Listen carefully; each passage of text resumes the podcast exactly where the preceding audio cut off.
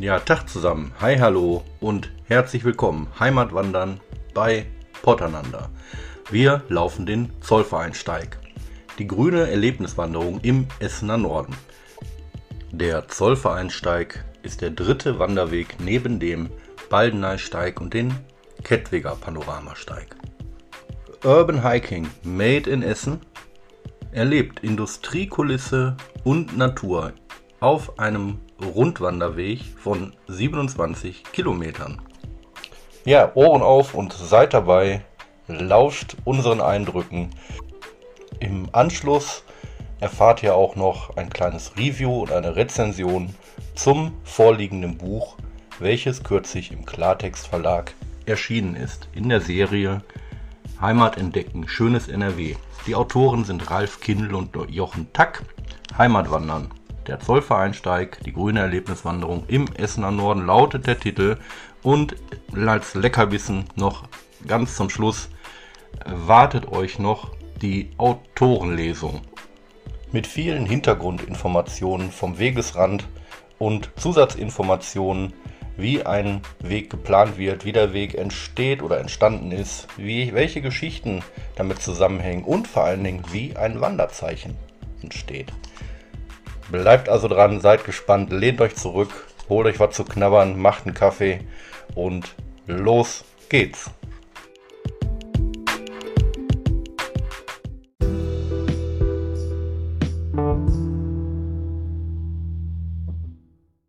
So, jetzt ist es endlich soweit. Wir laufen den Zollvereinsteig. Natürlich bin ich nicht alleine, denn so, mit dabei ist der Martin, der Tippelbuddy. Zusammen sind wir Pottanana unterwegs.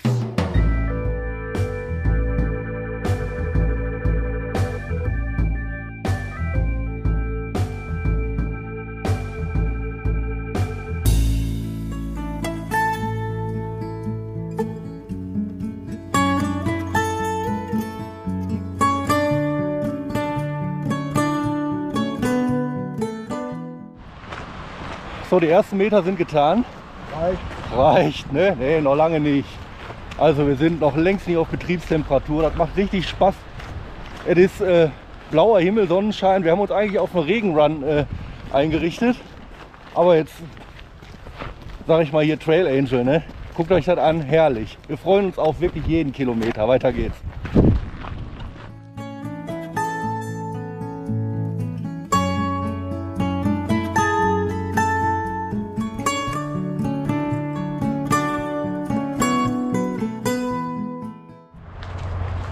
Die erste Stunde ist rum. Die ersten paar Kilometer sind gegangen. Das Wetter ist Bombe. Zollverein haben wir jetzt so allmählich hinter uns gelassen. Und bewegen uns jetzt Richtung Altenessen. Und es wird schon erstaunlich grün. Ich freue mich. So, sehr lustig. Hinter uns eine ganze Wandergruppe. Und da brüllt schon einer voneinander. Jetzt bin ich mal gespannt, wer das ist. und da sind wir schon in Altenessen angekommen im Kaiser Wilhelm Park. Und wie gesagt, wir haben die Gruppe jetzt äh, weiter ziehen lassen. Die haben doch ein anderes Tempo als wir. Ne? Da komme ich nicht mit. Ne? Aber das war auf jeden Fall nett, sich auf der Tour nochmal äh, auszutauschen. Ja, Grüße nochmal an dieser Stelle an alle Wanderer aus der Gruppe gerade.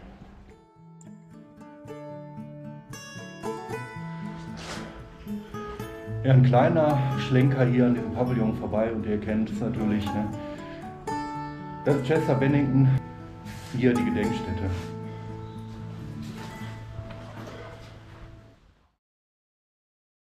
Ja, und zack, da haben wir die Wandergruppe wieder getroffen. Machen eine kleine Rast. Die waren ein bisschen zu flott unterwegs. Die haben nämlich äh, den Schlenker ähm, am Pavillon äh, sozusagen verpasst oder nicht gemacht. Und wir sind hier an der Zeche Karl in Altenessen und ich erinnere mich noch wirklich an die tollsten Konzerte hier im Metal-Bereich. Ah, habe hier wirklich schöne Erinnerungen. Ja, und es ist jedes Mal, wie gesagt, toll, hier nochmal das Ensemble zu sehen. Ja, und hier geht es direkt auch in reichhaltiger Natur weiter. Wir sind übrigens mitten in Altenessen und ich betone nochmal, das hat hier äh, das Arbeiterviertel der Stadt war hier, hat das Herz geschlagen für Kohle, Stahl und Eisen und guckt euch mal an, wie blau das ist. Der Hammer.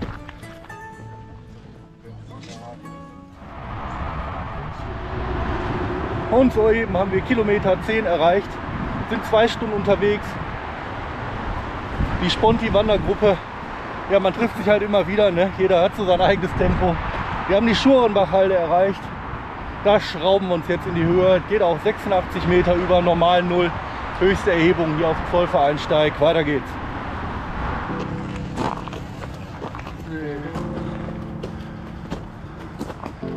Leute, Leute. Bergwertung darf auch im Essener Norden nicht fehlen. Ne?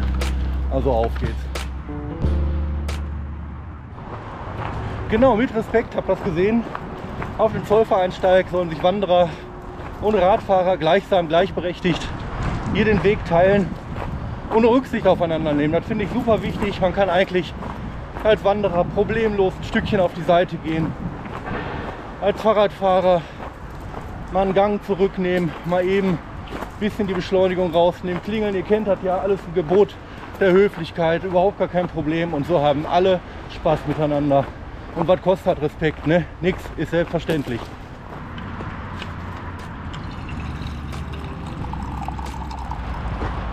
So, jetzt es soweit. Hier geht es hoch auf zur Schurenbachhalde. Kurze Stärkung. Äh, und dann geht es Treppen hoch auf zur Mondlandschaft.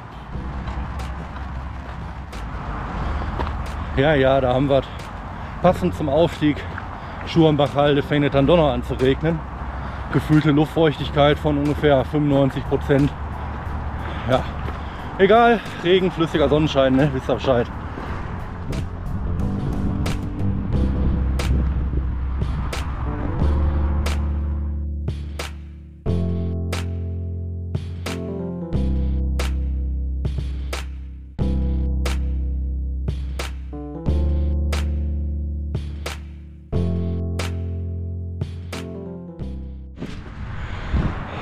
Da haben wir es geschafft. Der Aufstieg zur Schurenbachhalde. Beschwerlich, aber hat sich gelohnt. Feinstes Ruhrgebiet, Panorama 360 Grad. Absolute Madness hier. Und da kommen auf jeden Fall noch einige Regenwolken auf uns zu, wie ich befürchte. Aber wir haben ja hier den Knirpsried am Start. Also weiter geht's gleich wieder.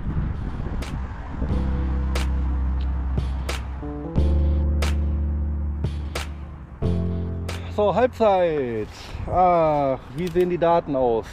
Ja, 13 Kilometer haben wir, sind jetzt bei dreieinhalb Stunden. Boah, ich sag mal, konditionell ist alles gut. So die ersten kleinen äh, Wehwehchen könnten sich einstellen mit viel Fantasie. Irgendwo am Fuß, links, rechts, oben, unten, außen oder auch äh, im Schritt irgendwie scheuert und schubbelt. Aber ansonsten ist alles noch ganz safe. Und es hat sich auch noch der Luki gemeldet, ne, der mal schön ordentlich verpennt hat heute. Der kommt nämlich irgendwie aus der Nachtschicht, wollte den Zollvereinsteig in Schlappen laufen, hat das komplett verpennt, ist aber Ehrenmann und will uns jetzt hier gleich auf dem Track äh, sozusagen abfangen und den Rest dann mitlaufen. Ich bin mal gespannt, ey. so, eben waren wir noch auf der Halde Schurenbach an der Bramme. Hinter uns ist sie. Hier sind wir auf der Halde Eikwinkel, eine etwas kleinere, unbekanntere Halde abseits des Mainstream-Tourismus mit einer ganz wunderbaren Aussichtsbank äh, und einem wirklich hervorragenden Panorama hier über den Emscher Park. Zur Halbzeit, äh, Mahlzeit. Herr Tippelbuddy, wie geht's denn so? Ja, mir geht's gut. Ich würde sagen, das machen wir, ne? Locker. Jetzt fehlt Sagen eigentlich wir jetzt. Mal gucken, was wir, am, Schlu- was wir am Schluss noch sagen. Ja, fehlt auf jeden Fall noch eine Erhebung, ne? Und zwar äh, das Hallo in Stopfenberg. Vielleicht bleiben wir unterwegs einfach mal liegen, müssen wir einfach mal gucken. Wir gehen jetzt weiter. Ja, weiter geht's. Jetzt guckt ihr das mal an. Je später der Tag, umso schöner werden die Einen Gäste. wunderschönen guten Tag. Ah, Ja, Sascha, guck mal, der Lukas, Ich ne? hab's geschafft. Das gibt's doch gar nicht. War wieder eine 5 Uhr Session. Der wollte, Trotzdem stehe ich da. der wollte mitlaufen, hat es aber hart verpennt, ne? Aber Ehrenmann, Klassiker. Ehrenmann, Klassiker. dass er jetzt noch dabei ist. Die letzten 10 Kilometer Feuer frei für Lukas. So, der Luki hier, bester Mann, führt uns gleich mal in seine Hut, ne? Selbstverständlich. Kommen jetzt also mal in den Nienhauser Busch. Schusssichere Weste ist an. Perfekt. Jawolski. Ja, herrlich. Und äh, was soll ich sagen? Es läuft sich immer noch irgendwie gut. Es ist aber irgendwie auch eine Spur recht warm. Bisschen Regen, ach egal. Ja, ich sag mal, eigentlich können wir die, wenn wir angekommen, können wir noch mal dranhängen eine, ne? Wir hätten die, den Seitenblick hätten wir mitlaufen können. Das war's, ne? Man kann nämlich unten an der Schurenbachhalde noch einen Seitenblick laufen. Richtung Kanab. Das sind auch nochmal 5,5 Kilometer, Stündchen nochmal extra. Also wer das will, das ist dann Zollverein äh, Deluxe Steig.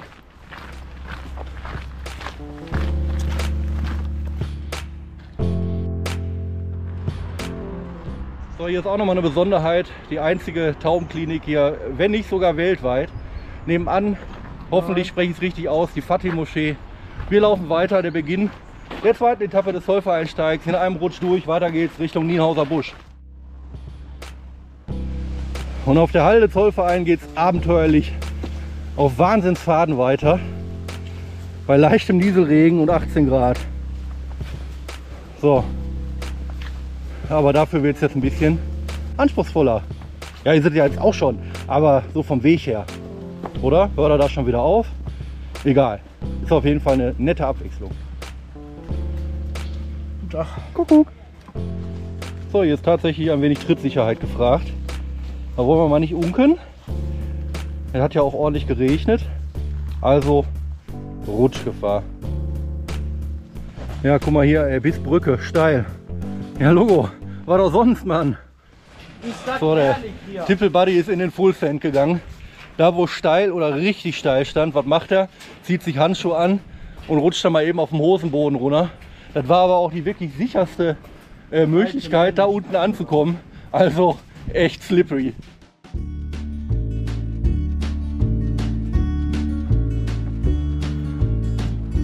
So, ha, sechs Stunden sind wir unterwegs. Äh, 21 Kilometer haben wir auf Uhr. Die Sonne ist wieder draußen. Es ist wieder warm. Ich bin völlig platternass. Feine Wiese hier. Endspurt würde ich sagen. Oder Martin? Noch alles dran? Ja, ich glaube, Die ersten Ausfallerscheinungen. die ersten Hautfetzen habe ich glaube ich auch drei Kilometer liegen lassen. Also ich sag mal so, bis jetzt ist gut, aber man äh, so Fuß, ne? ja, so langsam tut weh. Ne? Das ist schon, wie soll man sagen, also alles hält, ne? Schulter, Rücken, Hüfte. Was so ein bisschen doof ist, ist Schuhe, ne? ja, Auch so das Wundsein, äh, da ist äh, auch nicht mehr so das Problem im Schritt. Aber tatsächlich Zeh, ne? Außenseite, Ballen, Unterseite. Also das ist irgendwie komisch. Ansonsten rein konditionell pff, kannst du problemlos, ne? Aber da, hier ist wieder so ein Schuhdings. Naja, also macht auf jeden Fall richtig Böcke. Vom Wetter haben wir alles dabei. Bisschen zu warm. Und absolute Madness, der Luki. Was ist das denn, Jungs? Keine drei Kilometer vom Ziel und Pause oder was? Ich mache einen taktischen Schuhwechsel. Schuhwechsel. Jetzt muss man auch noch dazu sagen, ne, dass der Luki eigentlich, wenn er nicht verpennt hätte heute, der hätte den Zollvereinsteig, wäre der in Schlappen gelaufen. Da habe ich ihn aber, da habe ich ihn aber gesagt, Junge, Junge, mach das nicht. Brichst dir die Haxen. Und jetzt lässt er sich nicht nehmen, Ehrenmann, die letzten drei Kilometer Schlapp. in Schlappen zu laufen. Ich sag mal, Respekt gut dafür, dass er ab Kilometer 15 eingestiegen ist. Sag ich mal, muss das jetzt auch, da muss das auch was geben, ne? Was denn jetzt mit Schlappen oder was? Ja, die Adiletten, die guten? Goldene. Das Kann nicht wahr sein, ey, das kann nicht wahr sein. Das ist ein echter Katternberger Original, oder? Jetzt wird es nochmal auf den letzten Pfade, wird es nochmal abenteuerlich. Und äh, so richtig sieht man das, glaube ich, vom Weg nicht, wo man eigentlich lang muss. Ne? Also so von der Wegezeichnung ist halt manchmal ein bisschen äh, abenteuerlich. Muss man schon genau aufpassen, wo man hingeht. Sonst läufst du einfach dran vorbei. Ne? Gerade wenn das hier auf so etwas versteckten Pfaden weitergeht.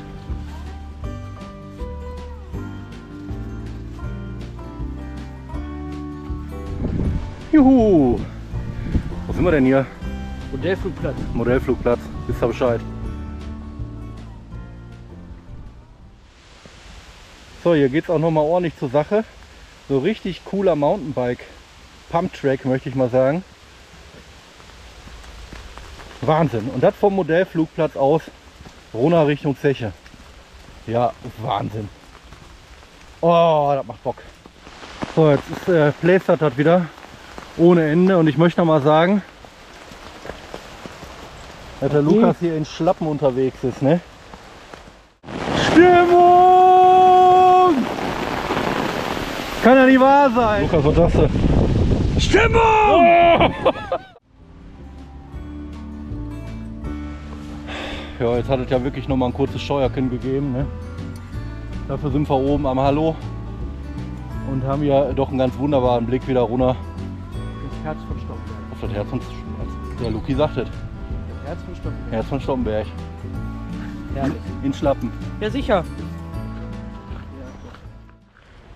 So, die 26 Kilometer sind erreicht, sind überschritten. Wir sind auf der Zielgeraden Zollvereinsteig. Wir haben es geschafft, die letzten paar Meter. Und der Luki in Schlappen. Das ist ein wahnsinnserhebendes Gefühl. Der Tippelbuddy, der hat sich jetzt auch arg gequält, die letzten drei bis sechs Kilometer. Dass er bis hierhin durchgehalten hat. Absolute Wahnsinns-Madness.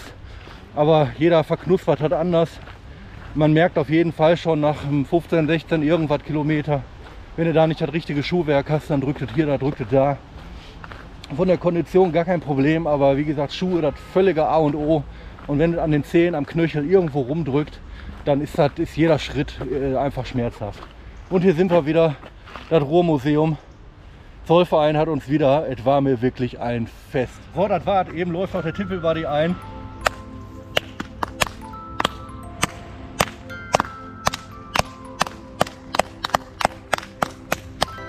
Hey! Hey! Hey! Finisher! Wahnsinn. Und direkt zum Auto und Da sind wir. Es war, wie gesagt, etwas spannend. Herzlichen Dank fürs Zuschauen. Seid auch beim nächsten Mal wieder mit dabei. Wenn es heißt, Potterdam Vollgas. Junge! Jawohl, der Luki mit dabei. Herzlichen Dank fürs äh, in Schlappen mitlaufen. Zollvereinsteig. Wir haben es geschafft. Wir haben es beendet. Ich glaube, jetzt sind wir rechtschaffen K.O. Das war geil. Das hat Spaß gemacht. Ähm, und das ist wirklich ein echt interessanter Weg. Und jetzt heißt es erstmal raus aus den Klamotten, rein in die Dusche. Bis dahin, euer Strömi von Potterlander. Ciao.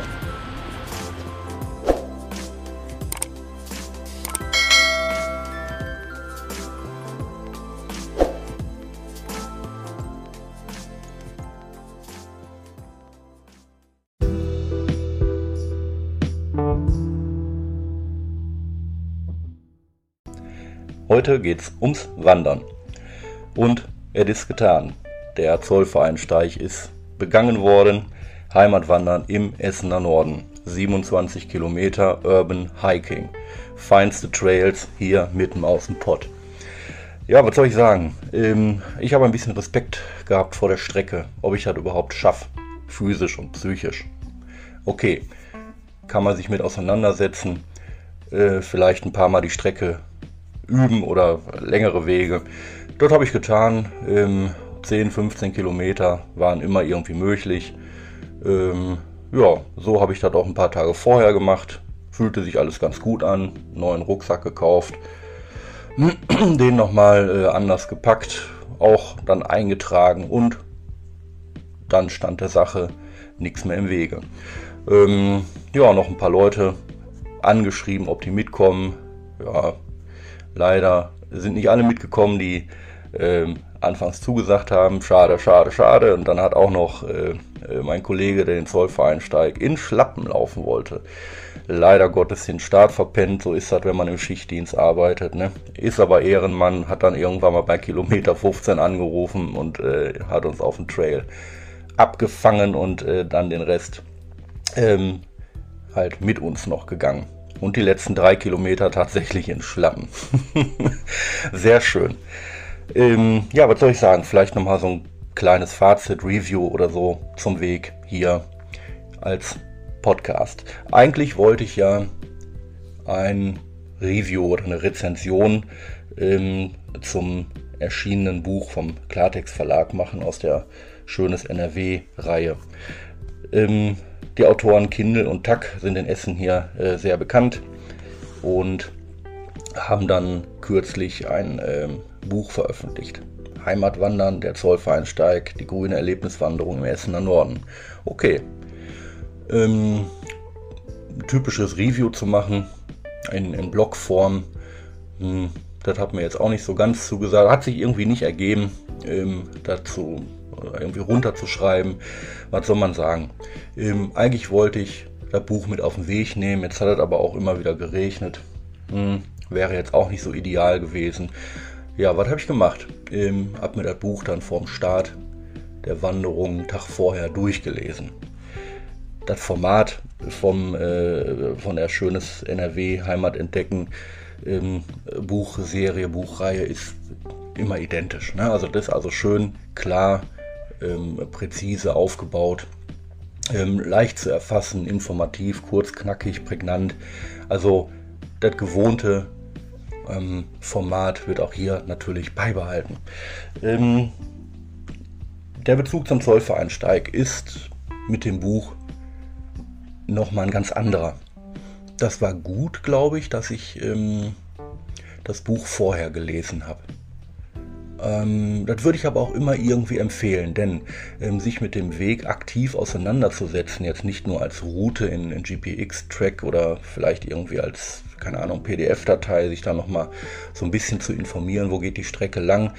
Vielmehr sind es die Hintergrundinformationen ähm, um den Steig, ne? sodass eigentlich diese, die, diese ganze Wanderung eigentlich äh, deutlich aufgewertet wird. Also der Informationsgehalt ist ein ganz anderer, als jetzt den Weg einfach abzulatschen. Ne? Ähm, er wird also viel natürlich beschrieben, wo es lang geht. Das finde ich sehr schwer auch zu lesen und zu konsumieren. Also äh, wir gehen jetzt hier rechts, links, dann dem Baum gehen wir geradeaus, da vorbei, hier an der, äh, was weiß ich, über die Straße drüber und da nach links. Das finde ich total schwer irgendwie im Kopf dann beim Lesen nachzuvollziehen. Viel wichtiger, wenn man dann guckt, ähm, sind die, die Infos am Wegesrand und auch ähm, sag mal, Informationen zu architektonischen und landschaftlichen Besonderheiten, was auch hier im Buch super schön rüberkommt. Ähm, sodass dann auch natürlich ähm, die Zeche Zollverein, Namensgeberin ähm, für den Steig, dann auch hier wirklich gebührend ähm, gewertschätzt wird. So. Und darauf kam es ja auch an, dass man in den Beschreibungen dann auch ähm, der Zeche Zollverein gerecht wird. Und das finde ich, sehr, sehr gut gelungen, ne? sodass man, wenn man sich auf dem Zechengelände befindet, ähm, sehr wohl dann auch weiß, mit welchem Gebäude man es dann hier zu tun hat. Ähm, gibt viele Hintergrundinformationen zu den verschiedenen Museen oder wie gesagt einzelnen Gebäuden. Ähm, Kunstwerken entlang des Weges auf dem Zollvereingelände, die man vielleicht so auf den ersten Blick gar nicht wahrnimmt oder sieht oder eigentlich nicht diese Strecke läuft. Also kurzum, der Weg hat viel, viel mehr zu bieten, ähm, als wenn man ihn jetzt einfach abschreiten würde. Von daher ganz klarer Vorteil, ähm, das Buch äh, vorher durchzublättern, durchzulesen, sodass man eigentlich ähm, wenn ich das jetzt hier mal aufschlage, ja, nicht nur einen Tourenüberblick hat ne? und ähm, auch vom, vom Höhenprofil oder ähm, ja, da was man halt so am, am, am Wegesrand noch sieht. Also Start, Ziel, klar, Anreise mit ÖPNV, Wegbeschaffenheit, Schwierigkeitsgrad, Besonderheiten, klar, das muss da rein. Aber ähm, so weiß man dann auch, dass die Tour 1, ähm, wenn man jetzt den Zollvereinsteig äh, nicht im Ganzen laufen möchte, ähm, da auf den Spuren des Bergbaus heißt. So. Und wenn man da jetzt so weiter durchblättert, sieht man wunderbar, wie schon eben gesagt, hier die Besonderheiten am, am Wegesrand, bis man dann letztlich das ähm, Zollvereingelände verlässt und dann in die Urbanität schreitet durch den äh, Stadtteil von Altenessen. Und hier kriegt man auch nochmal ganz viel Industriegeschichte und Industriekultur auch nochmal mit. Und dann aufpassen, wundert man sich, wie grün und wie viel Natur im einzigen Arbeiterviertel ähm, da so herrscht. Und wenn man da jetzt nicht groß die Orientierung hat, dann weiß man gar nicht, ob man auch mal irgendwie durch Gelsenkirchen gelaufen ist. Also, das hat mich auf jeden Fall unglaublich geflasht. Der ganze Weg hat mich total getragen, super gehypt. Ähm, ich habe echt viel nochmal äh, am Wegesrand gesehen. Vieles, was ich glaube ich natürlich schon wahrgenommen habe, aber auch so ein paar Informationen, kleinste Informationen, Hintergründe, ähm, ja, Und das war dann auch schön, das auf dem Weg dann ähm, auch wiederzuerkennen. Und dann hat, wie gesagt, das Buch nochmal eine ganz, ganz andere Bedeutung. Äh, ja, was soll man sagen? 27 Kilometer ist natürlich ein Brett, kann man aber problemlos auch in acht Stunden schaffen. Körperlich ist das alles auch gar kein Problem. Jetzt hatten wir viel zu viele, äh, viel zu viele Plörren dabei. Also ich bin mit 10 Kilo Rucksack losgelaufen. Ob man das jetzt braucht, Quatsch, nee, braucht man nicht. Ähm, viel Equipment, pff, was man so mit sich herumschleppt, falls mal irgendwie was ist in der Wildnis. Aber wie gesagt, was braucht man? Eine Kleinigkeit, ein Snack. So, irgendwas Leichtes. Ähm, trinken natürlich. Also anderthalb Liter, super. Kann ich, sollte mindestens dabei sein. Wenn man möchte, Wechsel-T-Shirt oder sonstiges, Wechselsocken. Also was, auf jeden Fall Regensachen. Ob man jetzt einen Schirm nimmt, den finde ich immer super. Oder ähm, in der Kombination einen Regenrock Ne? Das ist auch gut, wenn er draußen warm ist, kann man mal so eben um, die Hüfte schwingen ähm, und Gamaschen. Na gut, dann sind halt die Hosenbeine nicht so nass, ne? dann macht das auch mehr Spaß. Ähm, ja, ein Poncho habe ich schon ausprobiert. Klar, wenn es richtig schifft, eine coole Sache, aber darunter ist auch unglaubliche Staunässe. Ne? Also kann man sich vernünftige Schuhe anziehen, gute Walking, Hiking Schuhe, natürlich festes Schuhwerk ähm, ordentliche Wandersocken, vernünftige Buchse. Denn das, was ich hatte, wie gesagt, es schubbelt. Ne? Nach 15 Kilometern schubbelt es einfach. Ne? Also da kann man sich schon mal einen Wolf laufen, das ist unangenehm. Und das Einzige, wie gesagt, der limitierende Faktor, das ist halt das Schuhwerk. Ne? In diesem Fall merkt man schon so nach 15 Kilometern, okay, da könnte eine Blase entstehen, da drückt es am Fuß links, rechts ah, nicht ganz optimal. Ne? Und am Ende vom Tag, gut, da hast du halt zwei Blasen oder eine davon, so ist alles in Ordnung, lässt sich machen. Aber so vom Muskel- und Knochen-Skelettsystem ist das alles total klasse. Natürlicher Bewegungsablauf. Das Laufen hat auch mit dem Rucksack war völlig unproblematisch. Und ähm, ja, man hätte ja auch noch längere Pausen machen können. Das ist jetzt, muss jetzt kein Trailrunner sein und da irgendwie in, in, in sechs, sechseinhalb Stunden durchperzen. Ne? das ist Genusswandern. Und ähm, da kann man natürlich auch noch, wie gesagt, den Zollvereinsteig ähm, noch erweitern um einen Seitenblick. Das heißt, du läufst dann irgendwie von der Schurenbachhalde nochmal um Essen, äh, Kanab. So, dann hast du auch nochmal 5 Kilometer mehr auf dem Tacho, kommst dann über 30 aus. Ähm, sicherlich werde ich das, glaube ich, auch nochmal machen, aber ich brauche dringend vernünftiges Schuhwerk dazu. Ne, das ist unerlässlich. Mir hat der Weg ganz viel gegeben. Ähm, ja, jetzt kann man natürlich sagen, ja, Runners High. Äh, wenn dich so ein Weg trägt oder so einfach in so einen, in so einen Tritt kommst, dann befreit hat einfach die Gedanken. Ne? Ähm, und du läufst, der Weg, der nimmt dich einfach mit, du bist Teil des Weges. Und hast dann einfach Spaß am Laufen und wie gesagt, die Gedanken und der Kopf ist so frei, ähm, dass man das wirklich das ist wunderbare Medizin, mehr kann ich dazu nicht sagen. Das genau trifft es auf den Kopf und du kriegst ja auch noch jede Menge ähm, Industrie, Natur, Industriegeschichte und Kulisse mit. Ähm, Urban Trails muss man wollen. Ne, das ist, ähm, ist Rock'n'Roll. Das ist also jetzt, wer jetzt Ruhe und Erholung sucht ne, und Einsamkeit, ja gut, okay, man hat jetzt auch nicht viele Leute getroffen, aber ähm, das ist schon was anderes. Ne? Man läuft halt durch Wohngebiet und auch durch viel, viel natürlich, viel, viel Grün, was man da überhaupt nicht wirklich ähm, erwartet. Ähm, aber es ist was anderes, als jetzt irgendwie im Wald zu latschen. Was auch super gut ist, aber manchmal, wie gesagt, muss es auch mal Urban Hiking sein. Um, und das macht einen Reiz aus, viel zu sehen und viel zu erleben. Also man hat nochmal eine, eine wie soll man sagen, man entdeckt die Stadt nochmal ganz anders, wie gesagt. Und ähm, ja, nur wo du zu Fuß warst, bist du auch wirklich gewesen. Ne? So ist das. Da ist was Wahres dran. Ähm, von daher vergehen die Stunden quasi nicht wie im Flug, aber mit jedem Meter, Kilometer, Schritt und Tritt.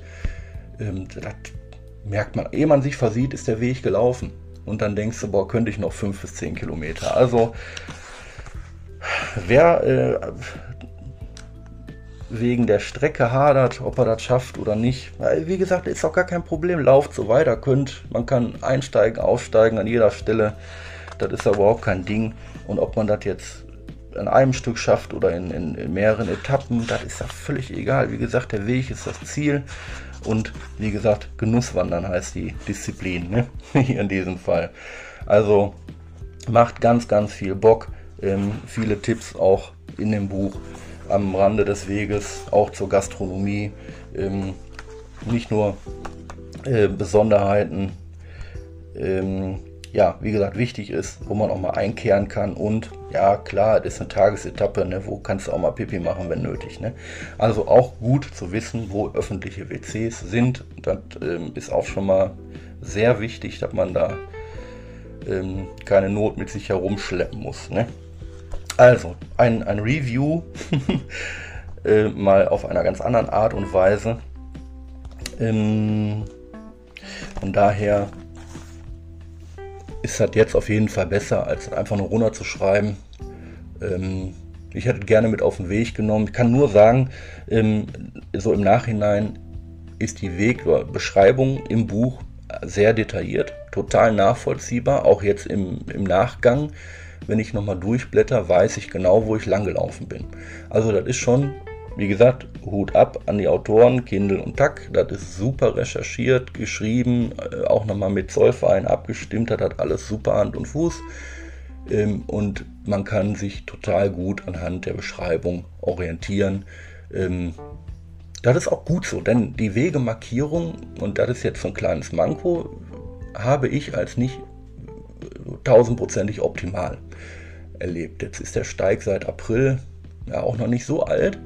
Ähm, und an einigen Stellen waren Wegemarkierungen schwer erkennbar oder nicht mehr vorhanden. Äh, oder man wäre, wenn man jetzt kein Navi dabei gehabt hätte, ich habe sicherheitshalber mal eins getragen, ähm, da läufst du einfach auch mal ähm, an, an so einem Trailfahrt-Track vorbei, der dann mal, hast du nicht gesehen, rechts in der Hecke verschwindet. Ne? Ähm, wenn man jetzt dann ähm, Richtung Hallo Modellflugplatz äh, da sich befindet und äh, Richtung Mountainbike-Strecke. Also kurzum, da sind einige, ähm, also ich hätte es mir ein bisschen prominenter gewünscht. So, ne? Also da verschwinden die Wegezeichen auch manchmal bei äh, an irgendeinem Laternenpfahl zwischen vielen anderen, äh, keine Ahnung, Aufklebern, die da so hängen. Also das kann ruhig man kann ein bisschen hervorheben. Weißt du? Oder verstehst du? Versteht er, was ich meine? Das ist ein, das ist der dritte Steig hier in Essen. Das auch im Essener Norden, wie gesagt, das ist was Besonderes, da muss man sich überhaupt nicht hinter verstecken. Warum so klein? Komm, volle Pulle drauf. Ne? Also da, das ist ein Aushängeschild. Peng. Ähm, und das muss jetzt nicht so klein und versteckt. Ne? Gut, man muss halt ein bisschen gucken, wo man lang latscht. Aber komm, ähm, da laufen so viele Leute, das hat so eine, eine Zugkraft, äh, dieser Weg. Ähm, da, da, darf man sich ein bisschen mehr präsentieren. Ne? Und ähm, vielleicht nochmal das eine oder andere, äh, die andere Wegemarkierung kann man da nochmal ein bisschen deutlicher machen. Und vielleicht, ja, sage ich mal, die ein oder andere Wegführung Vielleicht hätte man da nochmal einen anderen Schlenker gemacht. Also es ist auch nicht ganz ungefährlich. So an zwei, drei Stellen ist das auch echt unwegsam und äh, echt rutschig. Da hätte man auch ein, äh, ein, Seil anbringen können, um da irgendwie gefahrlos runterzukommen, gerade wenn es äh, geregnet hat. Also nicht ganz ohne, da würde ich vielleicht so auch nicht nochmal runterlaufen, sondern vielleicht lieber einen Schlenker machen, um jetzt nicht dann Gefahr zu laufen, da irgendwie auszurutschen. Ne? Das, so, das sollen ja wirklich, das ist, ist, ja auch eine Wegstrecke für Jung und Alt und für die ganze Familie. Und da würde ich jetzt äh, meine 70-jährigen Eltern da nicht äh, da so, so, so, so ein steiles Stück runterjagen. Ne, das ist zu gefährlich. Also von daher, wie gesagt, liegt ein ja frei. Man kann ja auch mal eine Wegstrecke, kann auch mal einen anderen Pfad gehen. Aber wie gesagt, insgesamt ist die Wegstrecke sehr gut gewählt und gibt mir vom Essener Norden und auch äh, von, vom ganzen Stadtbild einen super Eindruck ne, und ähm, präsentiert sich nochmal ganz, ganz anders. Jo, was soll ich sagen? Genug geredet. Ähm, heute oder gleich vielmehr geht's auf eine Lesung zum genau diesem Buch. Da freue ich mich besonders drüber. Eigentlich wollte ich ja ein Inf Interview äh, persönlich mit Ralf Kindel führen. Das hat sich jetzt zeitlich nicht ergeben logistisch auch immer ein bisschen schwierig. Und hätte man auch am, am, Telefon gemacht. Vielleicht wäre er ja auch mitgekommen, den Track nochmal zu laufen. Hat er bestimmt schon hundertmal gemacht. Aber ich kann den armen Mann ja nicht irgendwie da über die Gebühr beanspruchen. Ne? Kurzum, ähm, per Mailverkehr hat er mich dann auch eingeladen, ähm, zur heutigen Lesung äh, teilzunehmen. Das wird, denke ich, eine ganz humoreske Sache. Zum Buch, zum ganzen Drum und Dran. Ähm, und ich glaube, da hat man auch nochmal jede Menge Gelegenheit, ähm, Fragen zu stellen und nochmal persönliche Informationen auch nochmal herauszuziehen. Also bleibt dran. Ich versuche ein bisschen Audiomaterial, äh, Audiomaterial einzufangen und dann gibt das, glaube ich, eine runde Sache. Ihr habt ja vorhin ähm, eingangs den Audio-Track zum Zollvereinsteig äh, vom Video gehört. Hier jetzt ein kleines Fazit, genug geredet, ab in die Lesung, bleibt dran bei Podananda. Bis später.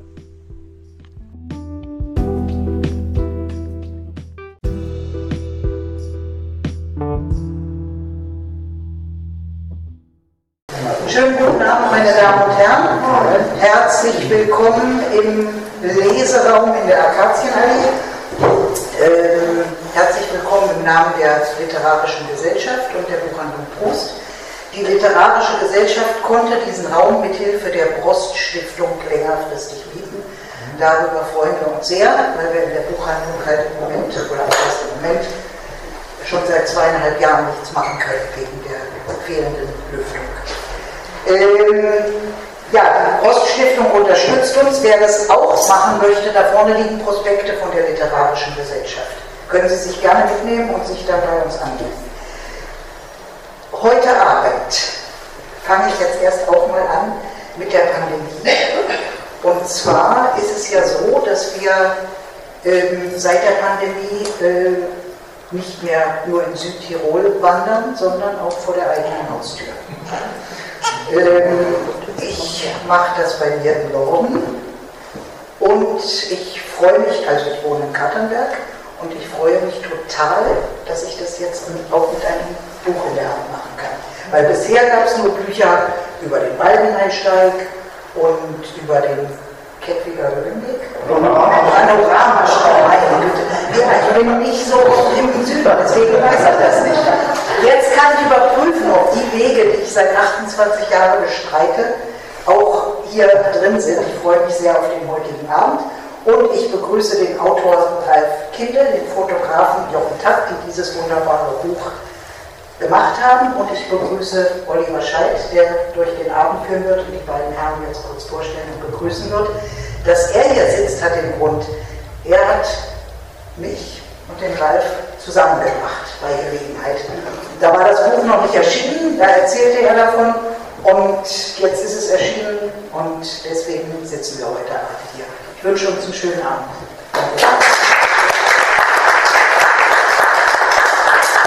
Ja, vielen Dank, liebe Beate. Wir sind uns unserer Verantwortung schon sehr bewusst. äh, Proust und die literarische Gesellschaft haben schon Literaturnobelpreisträger eingeladen. Das sind wir nicht. Äh, wir werden das mit diesem Buch auch nicht, also ich sage ganz ehrlich, also auch gar keine Ambition. Aber es geht um ein Weltkulturerbe. Seit 2001 ist Zollverein Weltkulturerbe. Und äh, wir hatten schon seit 28 Jahren jetzt hier schon im Norden. Wenn Sie sich erinnern, 86 wurde die Zeche stillgelegt. Also wie lange ist das her? 36 Jahre. Hätte kein Mensch mehr geglaubt, dass es da mal einen Zollveranstalt gibt. Als ich Jugendlicher war, da vorbeifuhr, das immer die verbotene Stadt. Man sah nur Rauch und Schwaden und so weiter. Und ein äh, Vater einer Freundin meiner Schwester, äh, so kompliziert, der war jedenfalls Bergwerksdirektor. Deswegen bin ich öfter vorbeigefahren auf der Straße, um die zu suchen verbotene Stadt und heute eine grüne Landschaft, die wir gleich erleben werden.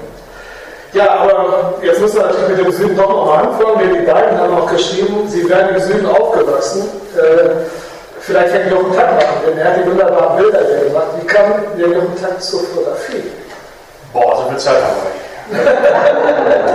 Schnellversion, ich bin in Kettwig geboren und aufgewachsen. Papa war bei der Freiwilligen Feuerwehr. Ich habe mit einer Kamera, von der ich nicht wusste, wie sie funktioniert, mal eine Feuerwehrübung fotografiert. Der Lokalredakteur der, Ket der Kettwiger Zeitung, damals gab es eine Kettwiger Zeitung, kam vorbei und sagte, kann ich die Fotos mal haben? Ich sagte, ja klar. Und danach sagte er, wolltest du mal für uns Fotos machen? Ich war 14 Jahre alt, brauchte das Geld. Und habe dann, hab dann äh, mein erstes Foto gemacht am 6. Dezember 1976. Da ist der Nikolaus, der Kettwiger Rudergesellschaft, mit einem Ruderboot über den Kettwiger Stausee gerudert. Und ich habe vier, fünf Mal drauf gedrückt, habe die Kamera mit Film abgegeben bei der Zeitung. Und äh, drei Tage später sagte Mutter, da steht ja der Name in der Zeitung. Da war das Foto von dem Nikolaus mit Jochen Takt drunter äh, in der Zeitung und damit hat alles angefangen und dann ging das so seinen Weg. Aber die Kamera kam zurück. Die Kamera, nee, das war ja nicht meine, die habe ich ja von dem Redakteur bekommen. Ich musste dann ein bisschen arbeiten, um eine eigene von zu verdienen. Okay, ja. Und dann immer dabei geblieben und bei der Platzfotograf geworden. Ja, und dann immer dabei geblieben. Ich musste dann mal am Theodor Gymnasium ein, eine Klasse länger machen, weil ich hatte mehr fotografiert als gelernt. Und meine Lehrer fanden nicht so gut, aber ich habe es dann letztendlich trotzdem mal Abitur geschafft und äh, war dann bei der Bundeswehr hier in Kupferdrehen und war dann da auch als Fotograf, habe ich mich da nützlich gemacht und habe parallel schon mal bei der Watz fotografiert und bin dann direkt 83, als ich weg war im Sommer von der Bundeswehr. Ich dann als freier Mitarbeiter angefangen, habe da in der Lokalredaktion gearbeitet, dann später äh, überregional nach Foto, Volontariat gemacht, das gibt es heute gar nicht mehr, also richtige Bildredakteursausbildung. Und habe dann da bis äh, 91 gearbeitet als Fotograf überregional, also wie gesagt, manche Teil der Watz als ich gegangen bin, nur mal so als kleine Orientierung, hatte nur die Watz als Zeitung.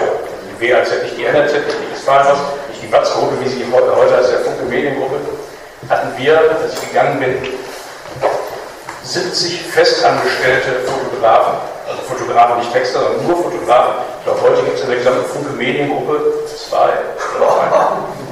Also der Rest ist alles frei. Also ich habe die gute Zeit noch mitbekommen, habe ich dann selbstständig gemacht und bin jetzt seit 32 Jahren selbstständig. Und wie habt ihr euch kennengelernt? Oh, das war ein schwarzer Tag. es war ein regnerischer Tag. Ich habe damals äh, für die Grüne Hauptstadt fotografiert und Ralf ist ja der Macher oder einer der Macher mit der Grünen Hauptstadt gewesen, oder der wichtigste Mann, muss ich jetzt sagen. Und da haben wir damals, dann haben wir damals mal alle, alle äh, Guck mal, jetzt wird ja nicht sagen. Das ist auch teuer, oder? Ja, er weiß, er kennt meinen Paypal-Konto. Automatisch. Nein, ähm, da musste ich mal ganz am Anfang, als auch immer Hauptstadt in, da kannten nur ein paar Leute, ja, noch im Vorfeld, mal alle Mitarbeiter fotografieren.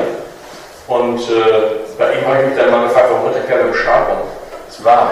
Ich habe mich auch gewundert, dass er mich anhat. Ja, egal. Heute waren nur 25 Grad.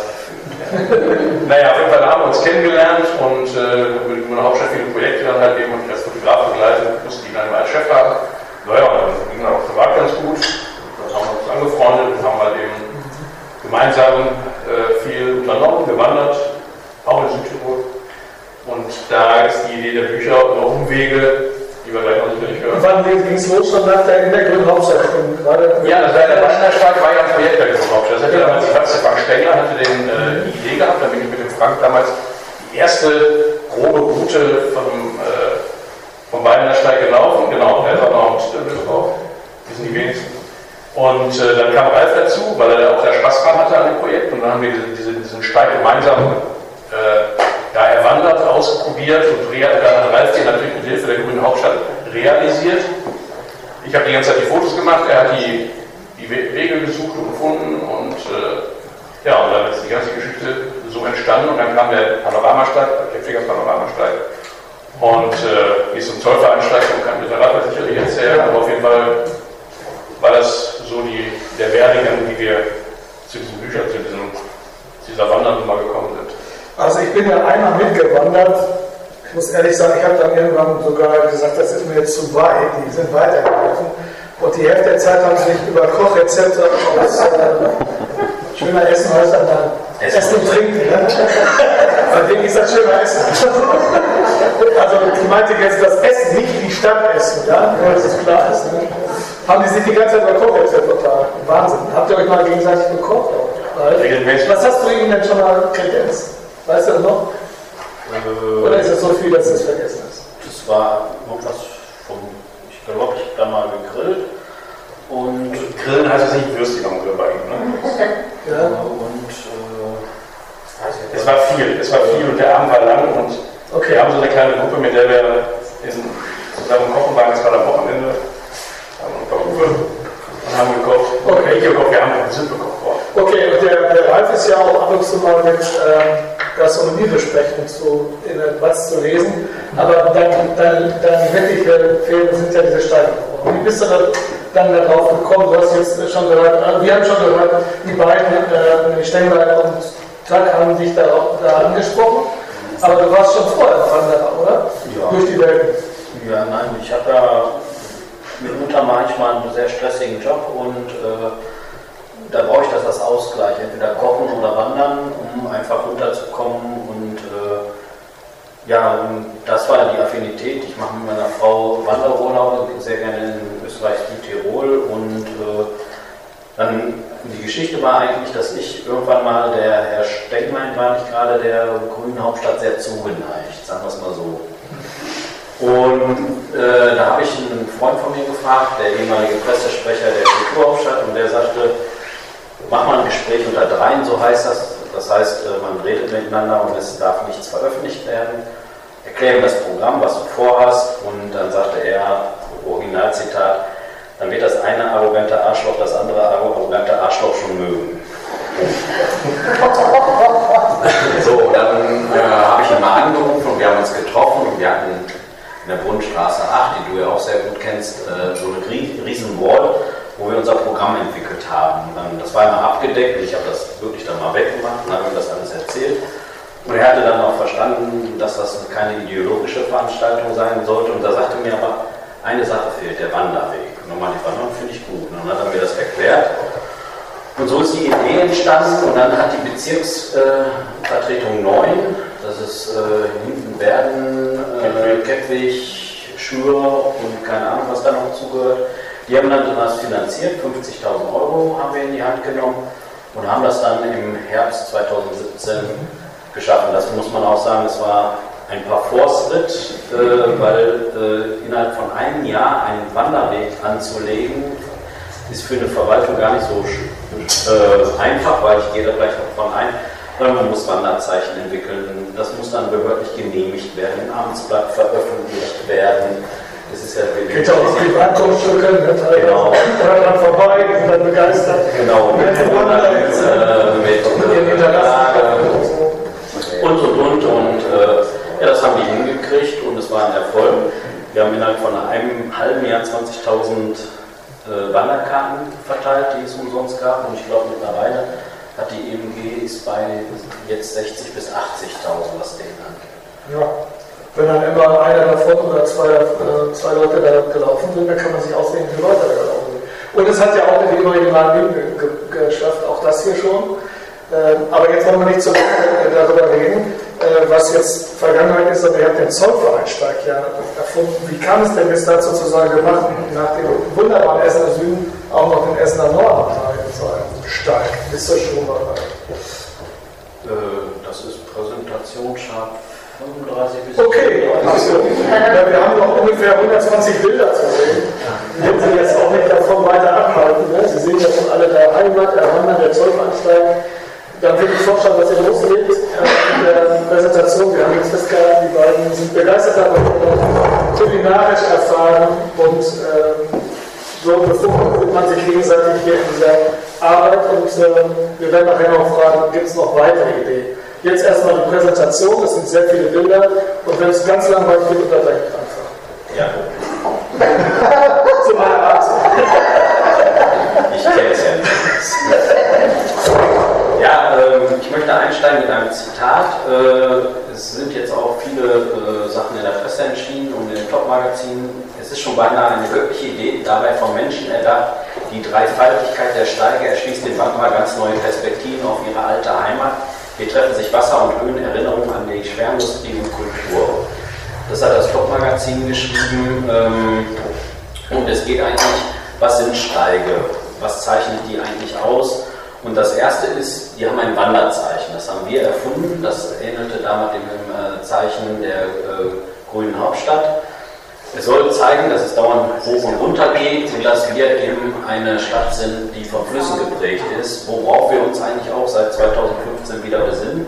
Weil vorher haben wir ja die Emscher so ein bisschen immer Bottrop zugegeben oder ne, die Berne war ja auch immer eine Köttelbecke und seit die jetzt äh, das größte Wasserprojekt äh, erfolgreich beendet wird bald und auch die Berne abwasserfrei ist und alles umgebaut ist, dann singen wir uns auf die zwei Flüsse. Also das muss vom Amts wegen äh, beantragt werden, weil es ist ein offizielles Verkehrszeichen. Äh, es wird im Amtsblatt, im deutschen Amtsblatt veröffentlicht und danach ist es durch. Und die Farbgestaltung war auch klar, äh, das Grüne, das ist das Kennzeichen eigentlich äh, des Ballnersteigs. Der Käfiger Panoramasteig, den haben wir dann in Rot genommen und Orange ist ja die Farbe von Zollverein, von Kohlhaas, der auch das berühmte es kann aber auch so aussehen. Das sind äh, nette Mitbürger, die die Zeichen verschandeln, die sogar bis auf die Rinde oder inklusive Rinde alles abschaben. Äh, bis jetzt haben wir es im Keppich, äh, im Keppich äh, ist es häufig, aber am meisten im Ballnersteig oberhalb der Villa Hügel, aber die Villa Hügel sagt, sie hat nichts damit zu tun. Äh, was bedeutet ein Steig in Essen? Äh, es gibt immer eine Parkmöglichkeit, es ist immer mit ÖPNV, das ist nämlich ganz wichtig äh, zu befahren. Die südlichen Steige sind auch mit der S-Bahn zu erfahren, der nördliche eigentlich auch oder die Weiße Flotte auch manchmal. Und äh, was bedeutet eigentlich urbanes Wandern? Ähm, das war etwas, was mich immer gestört hat. Wir sind früher sehr oft mit dem Auto äh, zu Wanderungen gefahren, Elfringhauser Schweiz, äh, ins Sauerland oder äh, in die Eifel. Aber eigentlich macht man ja die, eine nachhaltige und sehr ökologische Hobby. Man wandert einfach mit seinen Füßen, verbraucht nichts. Und das hat mich ein bisschen immer genervt. Und deshalb war auch die Idee des Wallnersteiges, ein urbanes Wandern zu machen, ein, äh, ein Angebot den Mitbürgern zu geben, was wirklich ein richtiger Wanderweg ist. Und äh, obwohl wir in einer Großstadt leben, Wege finden, die an der Großstadt vorbeiführen. Wir sind die grünste Stadt Nordrhein-Westfalen, die grünste in Deutschland. Das bedeutet natürlich, dass im Endeffekt da, wo nicht grün ist, halt viele Menschen leben müssen. Und natürlich zitieren wir das auch manchmal, manchmal nicht extra auch durch, gerade beim Zollveransteig, äh, hässliche äh, Kreuzungen, da komme ich nachher auch zu. Aber das ist eben wichtig. Und es muss mit dem, äh, mit dem ÖPNV erreichbar sein, weil das ist für mich das Wichtigste. Äh, natürlich kann man manchmal dem Auto fahren, aber Warum kann ich nicht mit der Stadt den ÖPNV nutzen? Und äh, wir nutzen natürlich alles, was die Stadt bietet. Äh, die Steige haben Toiletten, Restaurationen sind Rundwege und Moment, die Steige haben keine Toiletten, Friedhöfe haben Toiletten. Als ich mit Anfang gewandert bin, die ersten Touren hat er immer über den Friedhof gemacht. Ich hatte schon so ein bisschen Angst gehabt, dass er eine mobile Ader Und eines Tages komme ich mal bei ihm und hole was ab und dann liegt er noch im Saal. So. Aber zum Glück war es nicht so. Er hat ja ganz praktisch gedacht. Ist mir vorher nie aufgefallen. Auf Friedhöfen gibt es Toiletten, öffentliche Toiletten. Und wenn man gewandert ist und gerade wenn es ein bisschen städtisch wird, kann das schon mal ein Problem gewesen sein. Also, er schläft nicht im Sarg, er hat keine mobile Ader, das ist rein praktische Gründe. Es gibt viele Friedhöfe im Essen.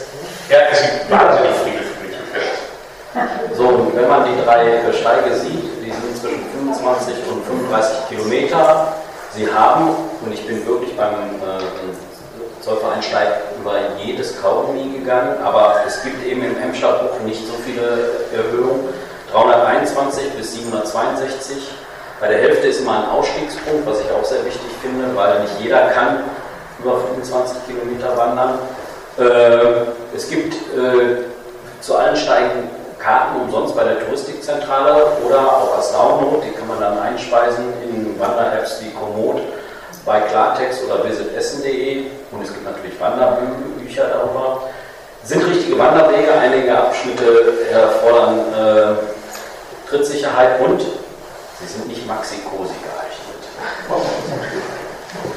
Oder wenn, dann lässt man los mit unserer Rollen. Also Ja, dieses urbane Wandern, wir dachten eigentlich, äh, wie gesagt, äh, ist das jetzt ein neumodischer Zeitgeist oder Marketing-Gag und dann auch deshalb es Oliver hier hat er mir aus dem Nachlass seines Vaters ein Wanderbuch gegeben. Zwei Wochen später hat meine Mutter mir das gleiche gegeben. Und äh, das ist das Essener Wanderbuch, zuerst 1962 erschienen, äh, dann in jedes Jahr eine neue Auflage. Und ähm, das Schöne ist, der Titel heißt Essener Wanderbuch für Autofahrer und Fußgänger. Und das hat nicht Frank Stenglein geschrieben.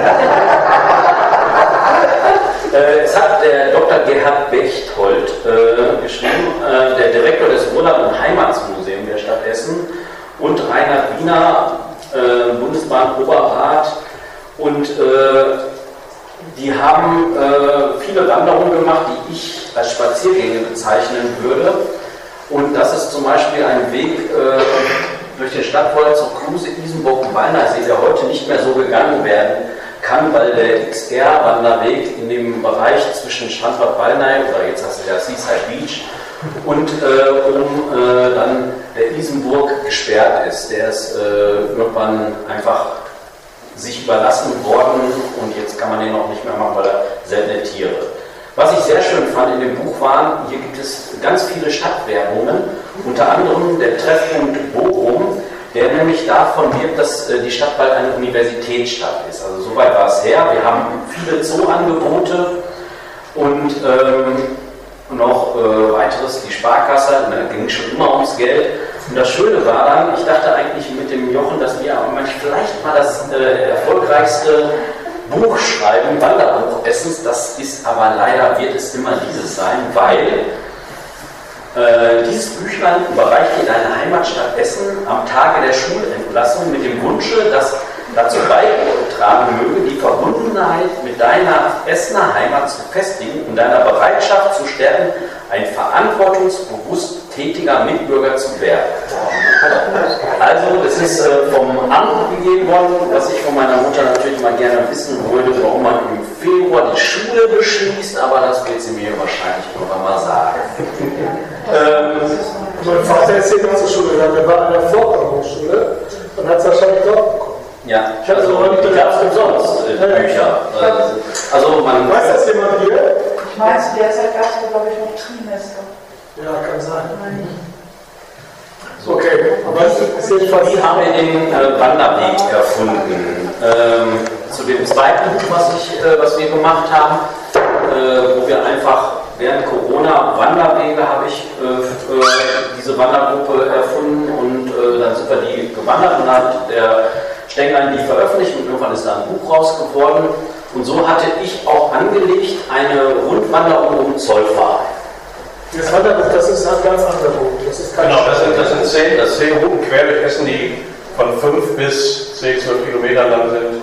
Also ganz, Da bin ich ja mitgewandert von Norden bis Süden. Nee, du, du bist, das ist das Projekt, was nachher noch ja. Du warst Experiment. So, jetzt weiß ich, warum ich aufgegeben habe. er hat das Experiment nicht bestanden. So.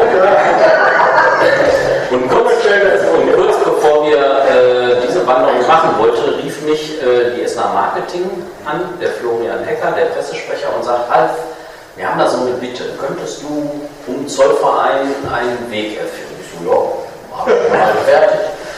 Äh, ja, soll so ein Steig werden, aber du sollst bei der Zeche Karl vorbeigehen über die Schulenbachhalle. Ja? Fehlt irgendwie äh, das, äh, alles, was im Westen und im Norden ist.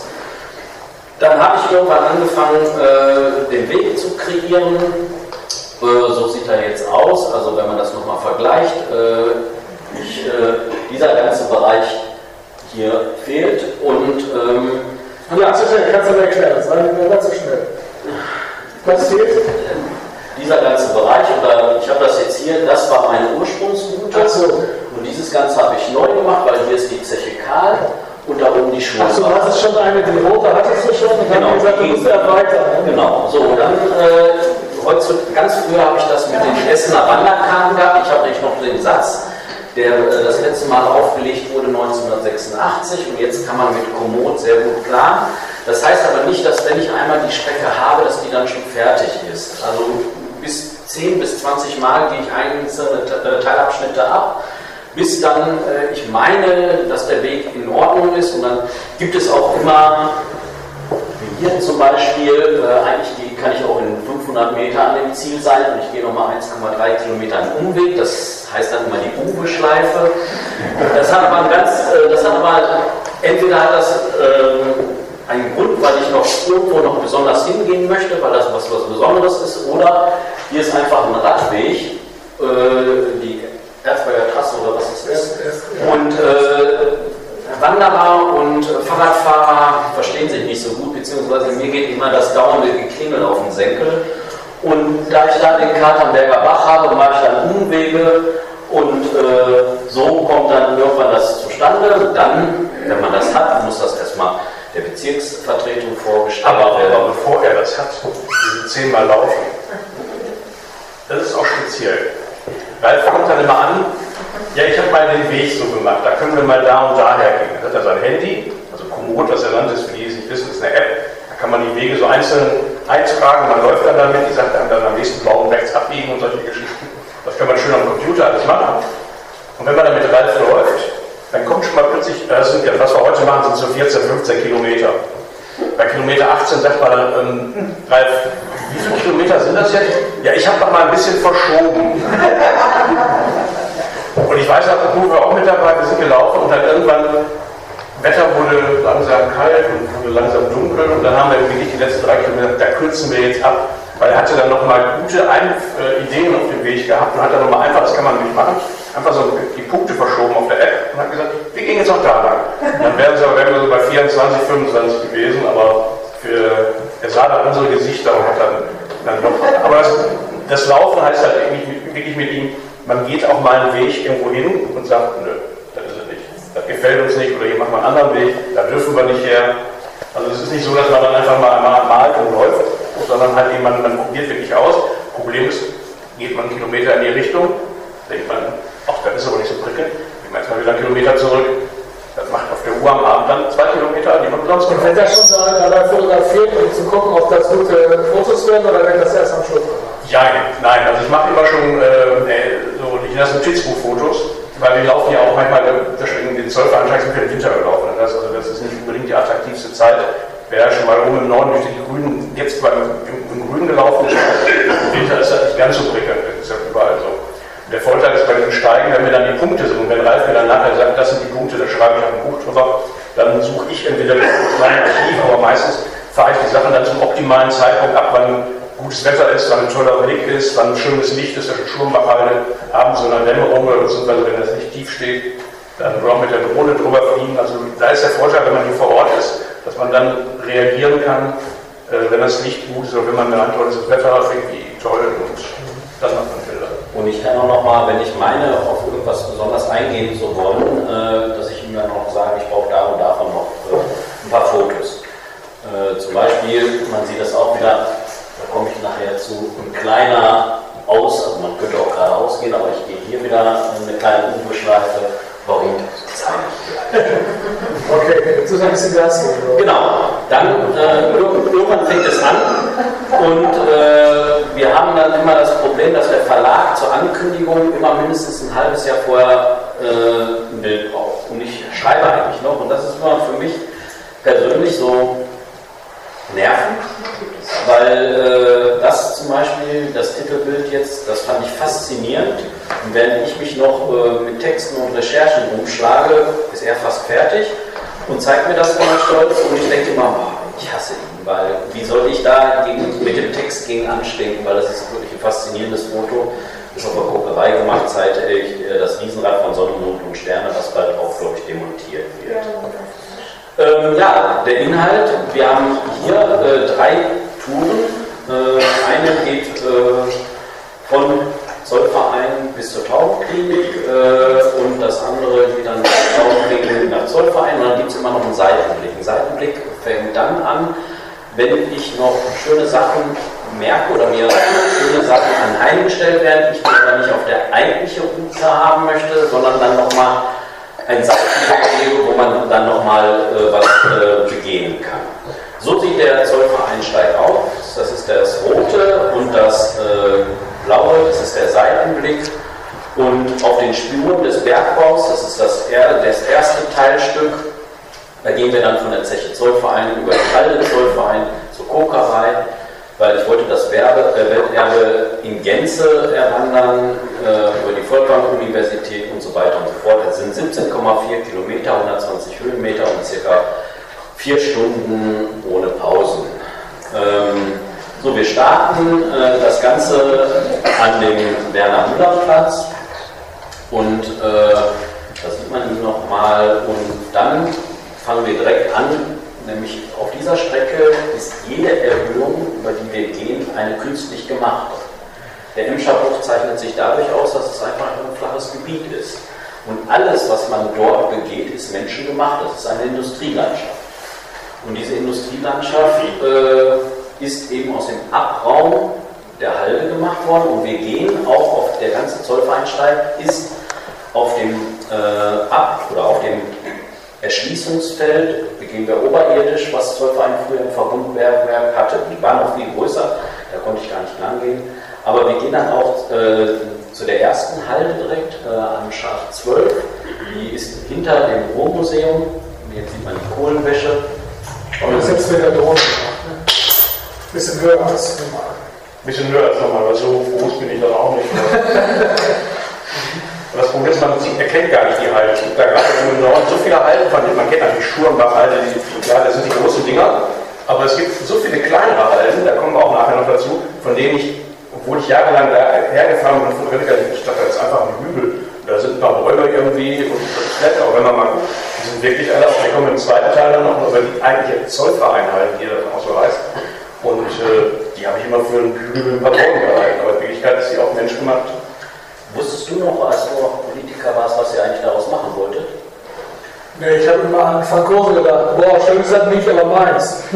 Woanders ist auch scheiße. Nein, aber als äh, eigentlich, also Zollverein hat ja sehr viel Glück gehabt, dass Zollverein so entstanden ist, Nein, wie es jetzt also wir so, als ich 93 ähm, da in die Beute kam, als Kulturdezernent, da wurde ja gerade die Kokerei geschlossen. Und da war aber schon die Gewerkschaft hat vier Jahre Werke, seit 89. Und da bin ich natürlich da auch rummarschiert und habe schon erkannt, da war schon eine Betriebsstruktur in der 93, dass, das, äh, dass, das, dass man das erwandern könnte. Ich war aber meistens ganz alleine. Weil nach dem, äh, ohne diese Skulpturen, die wir jetzt sehen, von Ulrich Rundgren, das ist das Kastell, Der ja auch voll Arte, also vielleicht das nochmal, weil es vielleicht nicht jeder weiß. Ulrich Rundgren hat ja den Eingang zum Arte-Theater auch mit äh, Steinen bearbeitet. Und der Bauherr vom Arte-Theater, Winfried Kniering, oft vergessen, dass er das da alles so als Baumensch für den Architekten und die Architekten ausgeführt hat. Der wurde auch der Geschäftsführer der Bauhütte. Also der war erst im Arte-Theater beschäftigt, 88, und ist dann nach Zollverein gewechselt und hat Zollverein gebaut. Und der kannte Rückreden und hat dann Rückreden äh, angesprochen und diese Skulptur ist aber von Herrn Ulrich Ströer gespendet worden, der dort in Halle 5 erst eine, eine Galerie mit äh, Jochen Krüger eröffnet. Äh, solche Geschichten muss man vielleicht auch noch ab und zu erzählen, steht jetzt nicht hier drin. Äh, ja, so Peter äh, Kniering wahrscheinlich nicht, weil die Kinder verschwiegen. Denn äh, Kniering war für die Stadt Essen ein ziemlich harter Knochen, aber ohne diesen harten Knochen wäre das nie so weit so weit gekommen. Und er hat eben den Künstler gekannt und den Sponsor gekannt und so kam diese Struktur dorthin. Die war schon 93 dort. 92 wurde die dahingestellt, weil eigentlich sollte das, und zwar war das im Rahmen der Documenta 9 und äh, es sollte eigentlich eine Bauschuttdeponie werden, wenn die damalige Stadtplanung sich durchgesetzt hätte. Und äh, Rückgrim fand das eben blöd und hat dann in einem Art zivilen Ungehorsams da seine äh, Skulpturen aufgestellt. Das ist ja wieder was Skulpturenpark. Insgesamt sind es 24 einzelne Granitquader. Und äh, somit hat er den ersten Bauschein gemacht in, der, in dem Wandel von Zollverein, dass es eben nicht platt gemacht wurde, dass nicht die Kokerei verkauft werden sollte. Und die Halde ist auch insofern äh, für alle die, die Bauprojekte stoppen wollen, dort liegt die Kreuzkult. Also äh, Das ist, finde ich, ganz wichtig, dass die Essener diese Geschichten auch ein bisschen erzählen können. Denn wir gleich die Schirmbach gesehen. Und der, der Kai Ganser, Gott hat ihn selig, der Direktor der IBA, der hatte immer die Idee, mit Künstlern diese Haltung zu bespielen und daraus Landmarken zu machen, wo man quasi die Landschaft wieder erkennt, sich an ihnen orientieren kann. Das eine ist eben das Markieren und dann darf nichts mehr drauf passieren. Und das andere ist eben, ja, dass man da was Schönes erleben kann. Man kann da in die Skulptur reintreten und hat ein tolles, tolles Erlebnis. Aber wer war von Ihnen schon mal in dieser Skulptur? Eins, ah, noch so viel. Fünf, sechs Leute. Ah. Die anderen sollten es einfach jetzt mit zwölf Ich kann mich schwach erinnern. Das hat das hat schon ewig stehen. So, ein bisschen weiter, wenn wir dann sozusagen auf das Kokereigelände über die Halle gehen, dann sehen wir da die äh, Kaminkühler. Die waren früher mit Holz verkleidet, nach der Sanierung sind die abgestrahlt worden und das Holz ist nicht mehr gebaut worden. Und das hat auf jeden Fall, dieses kleine Stück hat schon immer die ähm, Fantasie von Bauleuten äh, gemacht. Als ich von der Uni kam und bei meiner ersten Firma arbeitete, haben wir dort äh, Renderings gemacht. Da sollte ein Hotel, dieser berühmte äh, Scheich, wollte da ein Hotel reinbauen. Und dann gab es mal einen Werner Müller, nicht der, nach dem der Platz genannt wurde, der wollte ein Gewerbegebiet da reinbauen. Und äh, weil da immer die Fantasie äh, hinkommt, habe ich mir jetzt erlaubt, dieses Stück Boulevard of Broken Dreams zu nennen. Ähm, dann sehen wir äh, dieses neue Gebäude, da sitzt die RAK-Stiftung äh, drin äh, in diesem Bereich. Hier ist ein begehbares Parkhaus. Äh, das ist architektonisch sehr wichtig. Das ist ein Gebäude Cradle to Cradle äh, gebaut. Das heißt, die wissen jetzt schon, weil man sagt, Gewerbegebiet äh, haben heute eine Überlebenschance von 20 bis 30 Jahren. Die wissen jetzt schon, wenn das, das ist komplett demontierbar und wird komplett in die Kreislaufwirtschaft wieder eingeführt. Außerdem ist dort der Sitz der wichtigsten Stiftung mittlerweile des Ruhrgebiets, ist nicht mehr die Krupp-Stiftung, mit 2 Millionen gestartet, Eigenkapital. Mittlerweile haben die laut Geschäftsbericht 2020 20 Milliarden Euro äh, durch den Verkauf von Wohnkapital, äh, diese äh, und die sind natürlich für die Ewigkeitskosten zuständig. Jetzt muss man dazu sagen, diese ganzen Gebäude auf Zollverein, wenn da irgendwelche Flächen genommen werden, müssen Flächen wieder gegeben werden. Das heißt also, es gab damals die Notwendigkeit, ein Parkhaus zu bauen, aber neben so einem Industriedenkmal, also ein Parkhaus, wir kennen ja, Parkhausarchitektur ist ja nicht die, gerade immer so prickelnd. Und da hieß es, wir setzen das Ding nach unten und nehmen den Boden einfach in 5 Meter höher und machen da oben einen begehbaren Park. Und das ist bei, links bei der RAG-Stiftung ist das genauso, das Dach oben, also ja, da gab es ja früher kein Gebäude an der Stelle. Da hat man also die Fläche genommen und hat dann dafür oben drauf wieder einen begehbaren Garten gemacht. Und an bestimmten Tagen, ist das, das kann man auch bei der RAG oben drauf rumlaufen. Das, in der Regel ist es meistens ein bisschen gesperrt, damit eigentlich wie Krawall gemacht wird. Aber das ist eben so, so eine Geschichte auf Zollverein, wenn da Flächen weggenommen werden oder neu, dass die wieder praktisch draufgesetzt werden zur Nutzung. Das ist natürlich eine ganz hübsche Geschichte. Hier sieht man auch dort das Gebäude der RAGMI, der Immobiliengesellschaft. Dort wächst der Zoll oder wird Zollverein noch nicht präsentiert, dort sind Bienenvölker. Genau. Wenn wir dann weitergehen zur Bunkerei, komme ich gleich. Da haben wir die Himmelsleiter von dem Künstlerfoto Observatorium. Äh, wollten eigentlich die schwarze Seite äh, der Kokerei zeigen und auch äh, die Bahnlinie. Äh, gerade wenn es sehr blüht, sieht man davon relativ wenig. Äh, und es ist äh, schon eine Mutprobe, da hochzugehen und man sollte es auch definitiv nur im nüchternen Zustand. Wenn man oben ist, hat man die Karte erkannt. Wie Sie sehen, sehen Sie nichts. Als das Ding damals gebaut wurde, äh, habe ich da auch Fotos gemacht für die Schiff- und Zollverein, bin dann da hochgegangen und stand dann mit einer Mitarbeiterin von der Stiftung und sagte, haben Sie ja an der falschen Stelle aufgebaut? Sollte nicht irgendwo woanders hin? Aber war wohl doch richtig. Und so der richtige Blick hat man nicht, aber das ist sehr beliebt. Also man kann da abends noch eine Menge Menschen treffen, die sich da äh, dann doch was denken. Weil das ist ja immer das Problem der Architekten, auch der Landschaftsarchitekten, die planen immer was, aber vergessen immer die Natur. Wenn man sich mal wunderbare 3D-Modelle ansieht von wunderbaren Häusern, sind die Bäume immer so klein. Aber irgendwann, Bäume haben leider, äh, zum Glück äh, wachsen die und danach sieht das Ensemble ganz anders aus. Wenn man zum Beispiel die ganzen großen Bäume wegnehmen würde äh, vor dem Baedeker-Haus, dann würde der Platz wieder so zur Geltung kommen, wie die damaligen Künstler oder Architekten das gerne gehabt hätten. Aber jetzt sind die Bäume und die kann man sicher nicht wegmachen. Kommen wir zu dem, äh, zur Kokerei. Die wurde äh, von 51 bis 61 vom Fritz Schupp, der ja auch mit äh, Martin Kemmler zusammen die Zeche gebaut hat, äh, gebaut. Und zuerst gab es 152 Koksöfen, jetzt gibt es 300, gab es dann 304. Drei. Äh, 303. Steht hier. Die letzte ist die 303. Und äh, es sind genau 600 Meter. Die sind gut, ne? Und äh, es ist, äh, wird gerade von der Stiftung Zollverein sehr äh, stark ertüchtigt, äh, weil nachdem man sozusagen sich erst um die Zeche gekümmert hat, kümmert sich man sich jetzt um die Kokerei. Da gibt es ja auch die schönen Schornsteine, die sind ja alle jetzt einzeln demontiert worden. Die Steine wurden gesäubert und wieder aufgebaut worden, weil äh, es diente ja bei Schornsteine, die sind 24-7 gelaufen, nach 30 Jahren waren die jetzt marode und drohten einzustürzen. An sich kein Problem, aber dann Verlust des Welterbetitels. Und so hat man die dann eine Spezialfirma gehabt, die hat oben angefangen, hat jeden Stein runtergebröckelt, gesäubert und wieder aufgezogen. Und jetzt, weil die jetzt für immer äh, kein Hitze, Kälteproblem haben, werden die jetzt bis in alle Ewigkeit da noch stehen. Das war eine Firma aus, äh, aus Ostdeutschland. Der Bauchef hatte einen wunderbaren sächsischen Akzent. Und ich habe dann damals fotografiert, dann sind wir mit so einer Gondel oben in den Schornstein, der wird von oben abgebrochen und dann wird er wieder ganz langsam unten aufgebaut, teilweise auch mit neuen Ziegeln, alle waren zu gebrauchen. Und dann standen wir irgendwann da, als einer der mittleren Schornsteine fertig waren, und auch Bilder mit ihm gemacht. Und er dachte, ist ja schon ein bisschen bekloppt hier. Man die so, dann bauen die diese tollen Schornsteine auf. Und das sind die einzigen in meinem Leben, die ich baue, die nie wieder benutzt werden. Weil das ja normalerweise brauchen wir schon Schornsteine, wir brauchen neue Schornsteine, damit die benutzt werden. Hier mal verbringen wir jetzt Monate, wenn es sogar genug, die jetzt ganz über zwei Jahre gebraucht.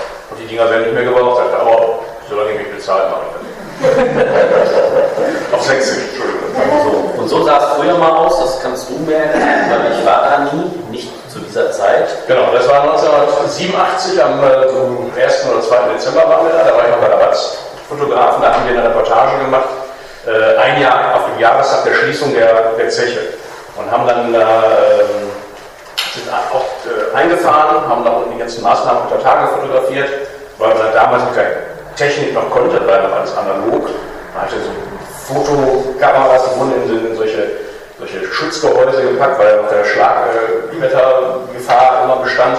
Naja, wir sind auf 1000 Meter runtergefahren, haben halt eben die Arbeiten da unten fotografiert, wie die Schächte vermauert wurden, wie die Wasserhaltung, die es jetzt oder damals ein, groß eingerichtet wurde, gemacht.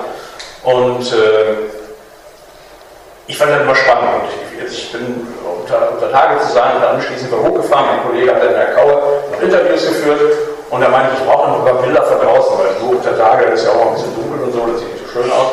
Und das war so fürchterlich, sieht man ja wettermäßig so einen. Und dann bin ich dann mit irgendeinem von den Jungs, die da uns haben, bin ich dann mal drei Stunden über das Zechengelände gelaufen.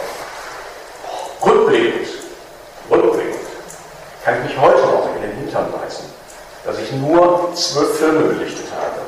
Hätte ich damals überhaupt eine Ahnung gehabt, irgendeine Idee gehabt, eine winzige Idee, was da mal raus geworden wäre, dann hätte ich mir die Finger fotografiert.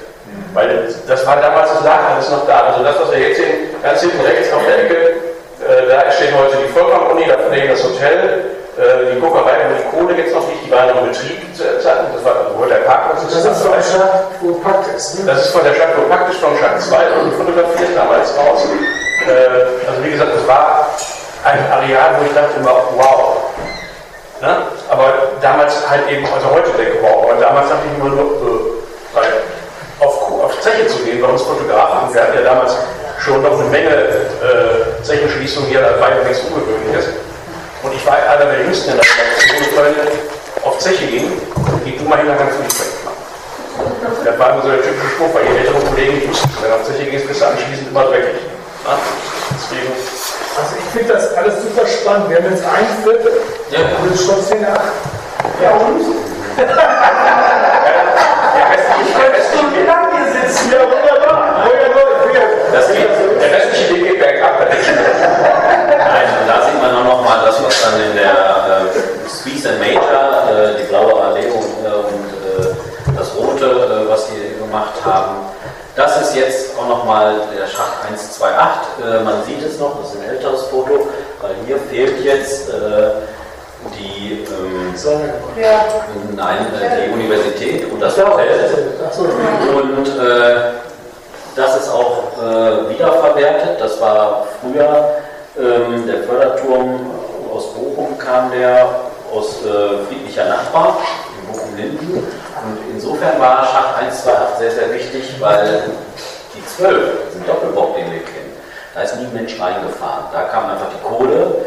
Das war ja die neue Sachlichkeit. Schupp hat ja mit Kemner nichts weiter gemacht, hat sich die Produktionsschritte äh, angeguckt und dementsprechend die Gebäude äh, angesetzt und das immer schön im rechten Winkel, hat nichts mit Bauhaus zu tun. Und dort sind die Menschen reingefahren. Die Weißkauer hat insgesamt ein Fassungsvermögen für 3000 Kumpel gehabt. Heutzutage sieht das dann alles ein bisschen besser aus. Äh, nachdem es eigentlich der Unort war, dort Menschen äh, Schwerstarbeit gemacht haben, kann man jetzt da studieren. Wunderbare Studiengänge, die Fotografie, die Gestaltung und sowas ist dort alles. Und ein bisschen weiter kommen wir, das ist eigentlich auch das, was mein Anliegen mit dem Buch ist, ist eine schnöde Unterführung. Ich könnte Ihnen jetzt viel erzählen, da gab es Geld. Äh, von der äh, grünen Hauptstadt, diese farbigen Kleckse, die haben wir da angebracht und der Jochen hat das auch einmal einen Tag vor der Eröffnung fotografiert, damit wir das einmal ohne Graffiti aufnehmen konnten. Das war nämlich auch direkt danach beschmiert. war alles sogar vorgeschrieben. Aber äh, viel wichtiger ist, wir gehen da an ein Monument der Industriegeschichte unterqueren wir. Ohne dass das Ruhrgebiet äh, nie das gewesen wäre, was wir machen. Weil wir unterqueren dort die Köln-Mindener Eisenbahngesellschaft. Und äh, die war für das Ruhrgebiet sozusagen, ohne diese äh, Bahnstrecke wäre das Ruhrgebiet nicht das geworden, weil ähm, es gab zwei Möglichkeiten, entweder die Wuppertaler Bahn zu bauen, so wie man das auch kennt, wenn man in Hamburg, äh, aus Berlin kommt, da werden ja die Züge immer getrennt, die einen fahren die Wuppertaler, die fahren äh, durch das äh, äh, jetzt den Hellwig, früher sind sie die Köln-Minden gefahren.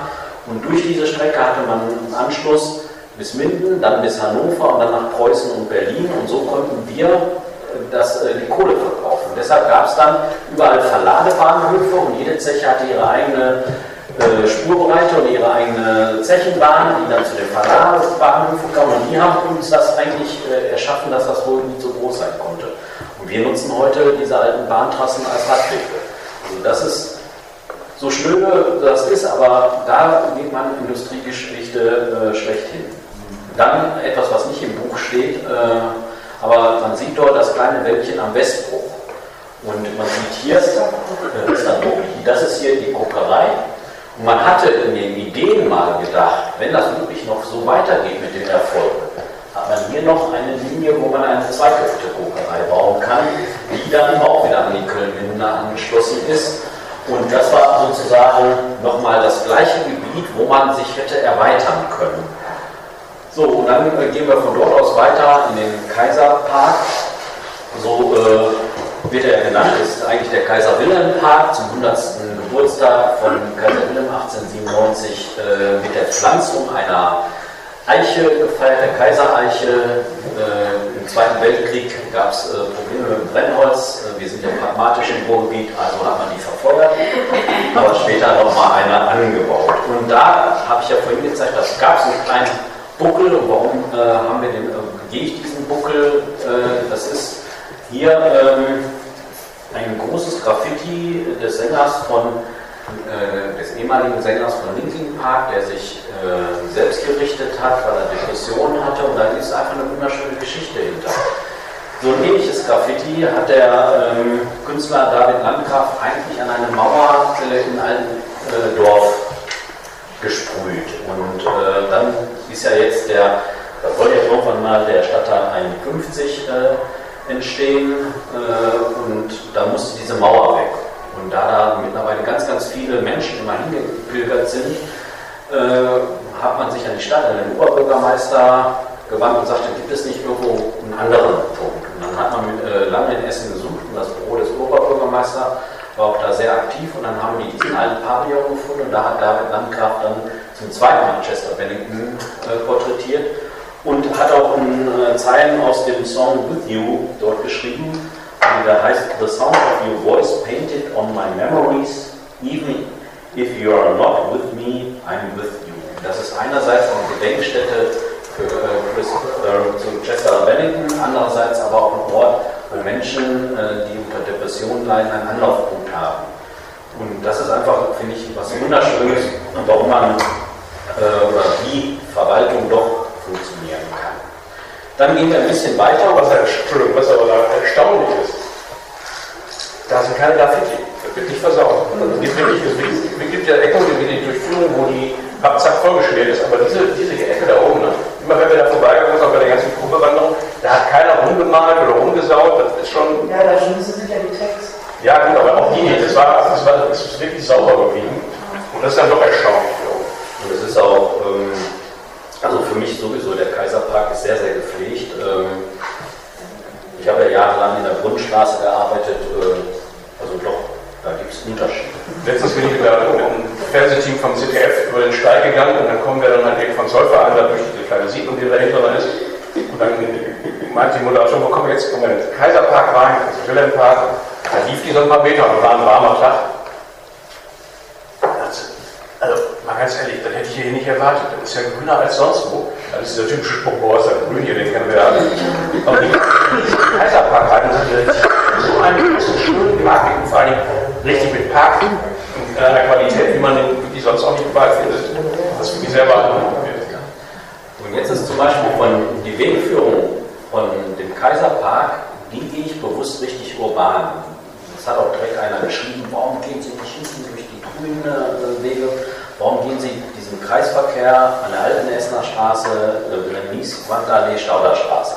Mit Sicherheit einer der hässlichsten Kreuzungen Essens, äh, da gehe ich bewusst lang, weil wir kommen nämlich dahin. Und die Zeche Karl, die geht man nur durch den Haupteingang. Wenn ich mich von hinten näher, ist das unspektakulär. Und ja, die Zeche Karl ist ja auch ganz wichtig, auch für Kulturdezernenten, weil eigentlich ist diese Zeche, die, war, äh, die müsste 28 schon schließen, war langweilig, war nachher noch ein Wetterschacht für die äh, Zeche Emil und da gab es auch eine Kokerei, aber sie hatte den Malatkopfturm als Fördergerüst und nicht die filigranen Seilscheiben, weil das war damals technisch noch nicht möglich und sie ist ein Relikt. Äh, es gibt ganz wenig Zechen, die den Malatow-Turm noch haben. Und deshalb ist sie so schön und natürlich durch die Geschichte. Sozusagen einer der Vorväter von Gansa war ja äh, der Pfarrer Willi Oberbeck, der eine Initiative gegründet hat, damit das nicht abgerissen wird, weil natürlich wollte die Stadtplanung da mal wieder, wir hatten ja schon die Bauschutthalde und da sollte wieder ein Neubaugebiet entstehen. Und der hat dann äh, gesagt, nein, wir machen hier ein Soziokulturzentrum raus. Und äh, wenn man das auch mal bedenkt, es, haben, es sind auch Weltstars entstanden. Äh, die, äh, einer der berühmtesten Bands des Thrash Metals, Creator, proben dort immer noch. Ein, äh, kennt Creator? Aber dann, dann vielleicht mehr, dann gehen wir zu dem bürgerlichen, ein internationaler Star, äh, Rafael Cortez, hat dort auch das Spiel gelernt und äh, der heute insbesondere in Polen, in Essen natürlich auch, aber auch äh, selbst äh, in seiner eigentlichen, seine Heimat ist ja hier in Halle erfüllt. Das ist natürlich etwas, was wunderbar ist. Und das hat eigentlich diese ganze Geschichte, die wir mit der IBA erlebt haben, vorweggenommen. Ja, so. Dann äh, gehe ich über den Nordfriedhof, äh, dann haben wir dort gehen wir, das, letzte Lied der, der Zeche Emil Fritz, diese sieht man nicht, weil da ist die Schurenbachhalde äh, gebaut worden, nach der A42, das ist ja die jüngste Autobahn. Und dann kommen wir eben zu der Schurenbachhalde. Aber trotzdem nochmal Stopp, auf dem Weg dahin gehen wir durch eine Kleingartenanlage. Diese Kleingartenanlage hat eine Vereinsgastronomie. Schrebers. Schrebers heißt die. So, man muss ja auch mal irgendwie futtern unterwegs und als wir im Winter gegangen sind, war die zu, weil wir für die Proben gelaufen sind, also wir waren so ein bisschen unterkörrelwurstet, wie man das so schön sagt. Jetzt aber ist diese Gastronomie offen und ich war letztens noch da gewesen und der, die hat das glaube ich auch am Telefon gesagt, ne? und der Betreiber sagt, seitdem es diesen Zollvereinsteig gibt, rennen die mir am Wochenende die Bude an. Dachte, als sie noch gar nicht wussten, dass der eröffnet war, weil er wurde im April offiziell durch den NW damals eröffnet, so, da hat er noch gar nicht so richtig mitbekommen. Und er hat sich mal gewundert, warum plötzlich am Wochenende so viele Leute mit einer Karte, mit Rucksäcken vorbeikamen und dann mal sagt, äh, kriegen, kriegen wir ja was zu essen. Mittlerweile hat er sich darauf eingestellt, er sagt, am Wochenende, in der Woche auch, aber hauptsächlich am Wochenende, kommen richtige Gruppen, die dann da auch, äh, wir haben teilweise keinen Platz mehr gehabt. Also das kann man mal sehen, dass so ein Steig jetzt nicht nur was ist für ein paar Leute, die sich für ein paar Zechen interessieren, sondern halt eben, da gibt es ganz viele Leute, die da hinkommen und die haben wirklich aus der Umgebung und die dann da Spaß haben, Wanderkarte dabei, Currywurst essen, Pommes essen, Pipi machen und dann weitergehen auf den Berg. Also das hat wirklich schon einen Besucherfaktor. Das kann man gerade an dieser Endesbude, wo wir gerade den Förderbahn sehen, nicht abmessen. Ja, dann kommen wir zu der äh, Halde Schulenbach. Grundfläche ca. Äh, oben auf dem Plateau 100 mal 50 Meter. Insgesamt, äh, die sieht deshalb so aus mit der Mondlandschaft, weil der Künstler Richard Sierra das so wollte. Äh, 250.000 Bäume wurden rundum äh, gepflanzt und äh, ist benannt nach dem Schulenbach, der eigentlich am Nordfriedhof entspringt, oberirdisch früher auch äh, dort lang ging und jetzt sieht man noch, wenn man den Abstieg macht, äh, kanalisiert ein bisschen von dem Schulenbach. Und äh, für mich einer der schönsten Halden, weil die so unwirklich ist dort oben aber man einen fantastischen Ausblick hat und dort eines auch Weltklasse-Kunst wieder ist. Richard Sierra, 13, äh, 14,5 Meter hoch, ganz genau in Nord-Süd-Richtung gebaut. Äh, also man kann das auch sehr gut als äh, großen Kompass nehmen, 3 Grad geneigt und 13,5 Meter von diesem Stahlding ist noch runter. Und das Schöne an dem Kunstwerk ist eigentlich ähm, am Treppenwitz, die Region in Europa, die äh, mit Kohle und Stahl so geprägt war, konnte das nicht herstellen. Es gab kein Unternehmen mehr, die das herstellen konnte. Es musste in Frankreich äh, gebaut werden. Und äh, das ist die Bramme für das Ruhrgebiet und natürlich, wenn wir schon einen Fotografen hier sitzen haben, also was er immer mit Photoshop da so hinkriegt. Ich weiß, ich weiß gar nicht, was Photoshop ist. Also, man muss nur zur richtigen Zeit da sein und dann die Bilder machen und dann. Also ich kann jedem nur empfehlen, man muss das zum Zollveranstaltung. Schurmbachhalde ist wie viele andere natürlich ganz toll, aber die lohnen sich auch im Winter hochzugehen. Jetzt, wenn es ein bisschen kalt wird, wenn die Sonne tiefer steht, man hat einen Blick bei klarem Wetter und gerade auch im, Winter steht die Sonne halt einfach anders, macht ganz andere Eindrücke von der Landschaft. Wenn die tief also kann ich nur empfehlen, aber warm anziehen. Ja, es zieht da immer wie echt so.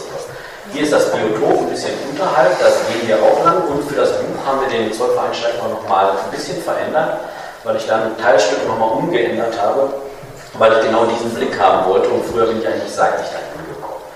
Das sind natürlich also Wege, die man dann so zwei, dreimal mit ihm macht. Das, was man natürlich dann jetzt auch sagen muss, dieser Ausblick ist für uns nicht so schön, weil da sieht man so ein bisschen auf Gelsenkirchen und diese komische Tupperdose. Die habe ich extra weggeschrieben. Und äh, so, dann haben wir als nächstes noch die äh, die Halde Eikwinkel beschrieben, das ist die Schwesterhalde, äh, 60 Meter hoch, äh, die ist ähm, eigentlich unbekannt, obwohl die an einem der größten Fahrradkreuze ist und da hat man dann einen wunderbaren Blick auf Nordstern und hier Herkules. Den alten Mann, wo Lippert sagt, Herkules ist eine Figur, die Aufgaben bewältigt und Probleme löst. Für ein junges, aufstrebendes Ruhrgebiet ist er also eine entsprechende Figur. Das hat er gesagt, wurde äh, zum Ende der Kulturhauptstadt aufs Dach gesetzt. Ähm, war auch wunderbar. Äh, der Kran stand da und machte nichts los und die Presse war weg und dann konnten sie den mal richtig drauf machen, weil das funktioniert. Und im Hintergrund die Haltung. Genau, da hat man also wirklich, und da sieht man nur noch, wir haben da sehr viele Stromleitungen, das ist noch Industrie, das war ja so ein grünes Gartenschaum, war alles. Und äh, dann gehe ich auch nochmal zurück. Warum? Äh, da habe ich vorhin äh, dann nochmal was gezeigt, warum ich diesen, äh, dieses Spitze da gegangen bin. Wir gehen am Katernberger äh, Bach lang. Der Katernberger Bach, äh, Bach ist mittlerweile renaturiert worden. Und an diesem Teilstück sieht man einfach, das ist keine Köttelbecke mehr. Und äh, Jochen musste lange finden, um da auch Wasser zu finden. Und das ist das gleiche wie beim Bohrbecker Mühlenbach. Äh, Fotografen oder die Natur hat sich alles zurückerobert und man findet heutzutage gar nicht mehr das Flussbett schlechthin. Und äh, wenn man mal nach Katernberg reingeht, da ist ja der Katernberger Bach oberirdisch auch hochgeholt worden, das ist wunderschön da. Also das war, für mich war das auch Neuland. Ich wusste, der Katernberger Bach-Projekte, Emscher liest man überall und es ist ja, kaum noch schick, wo da die Emscher nicht Grün ist.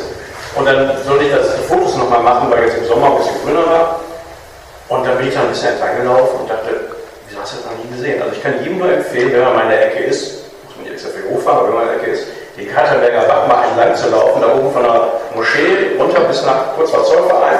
Es ist ein Traum, es ist so gut. Man, die Leute sitzen da, die haben solche Furten gebaut und die Kinder spielen da drin. Wenn Wasser da drin ist, im Sommer war ja ein bisschen weniger Wasser.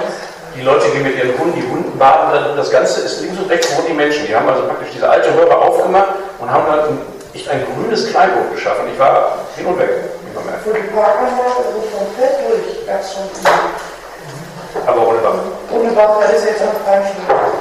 So, es endet dann an der Feiß-Moschee, damit ist die erste Hälfte gemacht. So, äh, Fatih-Moschee ist noch ganz wichtig zu sagen.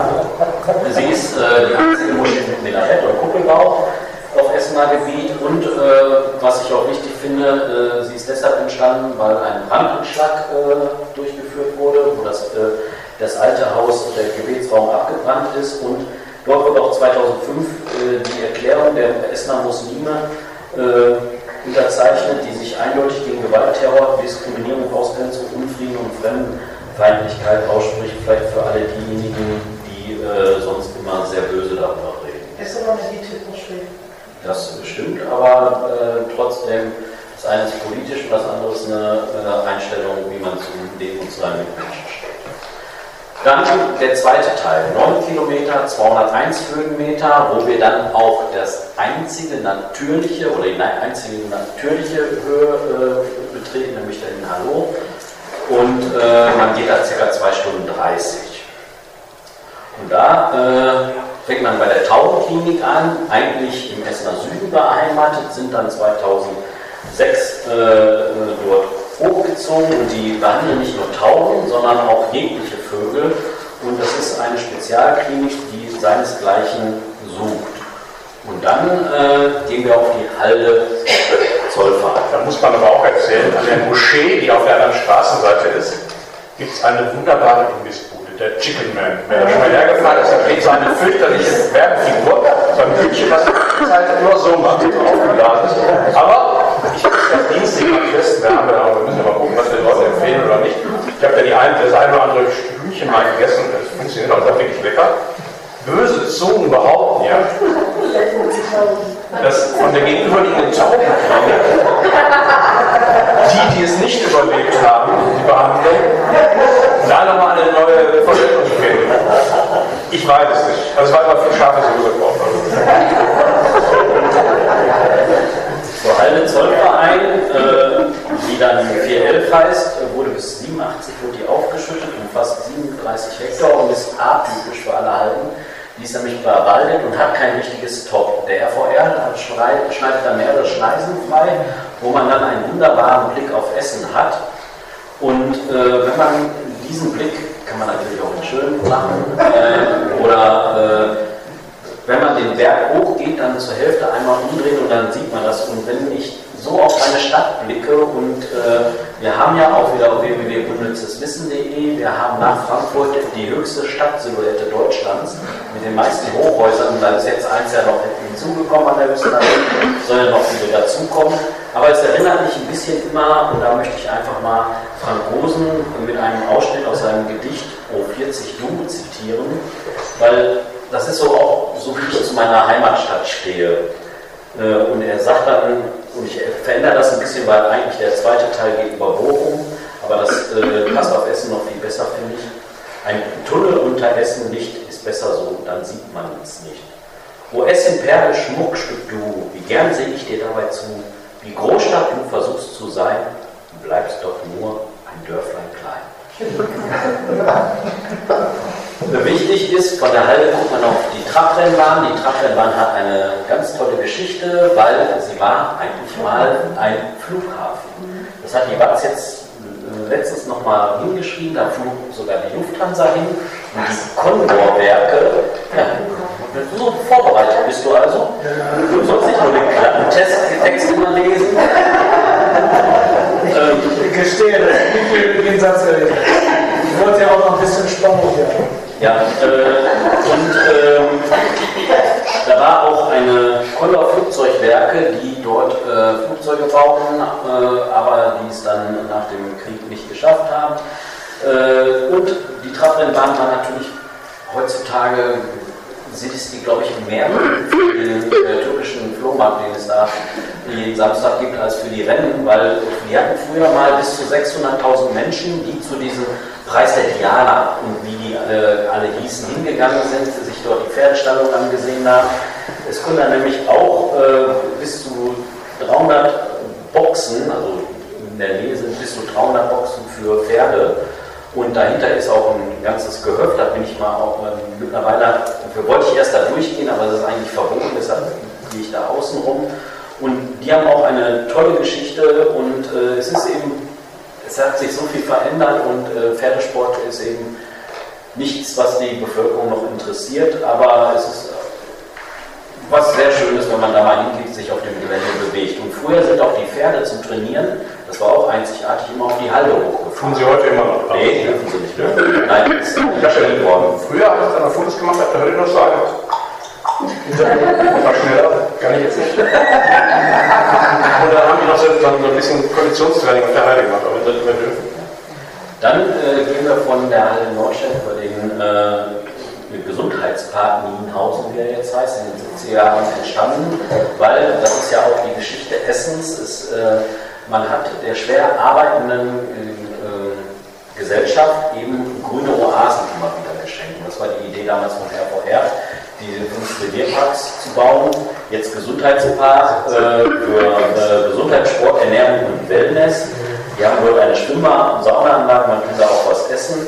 Und ähm, es wird auch gerade an einem neuen Konzept äh, mal wieder gearbeitet, dass man das noch weiter nach vorne äh, bringt. Ähm, da kann man übrigens auch essen und da sind auch noch mal ganz wichtig.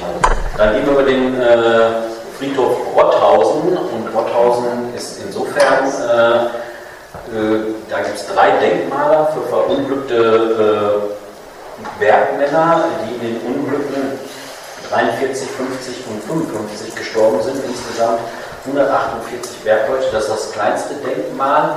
Aber äh, den Wanderweg zu den imposanteren Denkmälern zu finden, war wirklich nicht sinnhaft. Aber wer Zeit hat, sollte sich da mal umschauen. Und äh, die Zeche Dahlbusch kennt man ja durch diese äh, Dahlbusch-Bombe, wo man äh, dann auch in der Lage war, durch kleine Schächte äh, Bergmänner äh, wieder nach oben zu holen. Als ich dann da rumgelaufen bin und diese Denkmäler auch fotografieren sollte, das Denkmal, bin ich dann irgendwie zu so ein paar Friedhofsarbeitern hin, die machten da irgendwie gerade den Wege. Da habe ich gesagt, ich suche hier so ein Bergarbeiterdenkmal, wisst ihr da irgendwie, wo das ist? Ja, ja, das ist da hinten. Es gibt drei, dann gibt es einen anderen geschickt, aber wichtig war das ja, weil da der Weg vorbeigeht. Und als ich dann da ankam, waren zwei Damen, ich hatte ein Foto davon, so als gesehen, so dachte ähm, ich suche noch so ein anderes Bergarbeiterdenkmal. Also von, von so einem Grubenunglück. Dann überlegten die hin und her.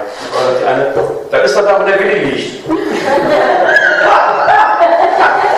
da Sie mal dahin, dann müssen Sie ein Stückchen weiter, weil da liegt der Willi, das ist den wir, das ist ein alter Bekannter. Äh, der liegt ein paar Gräber weiter, und da ist er.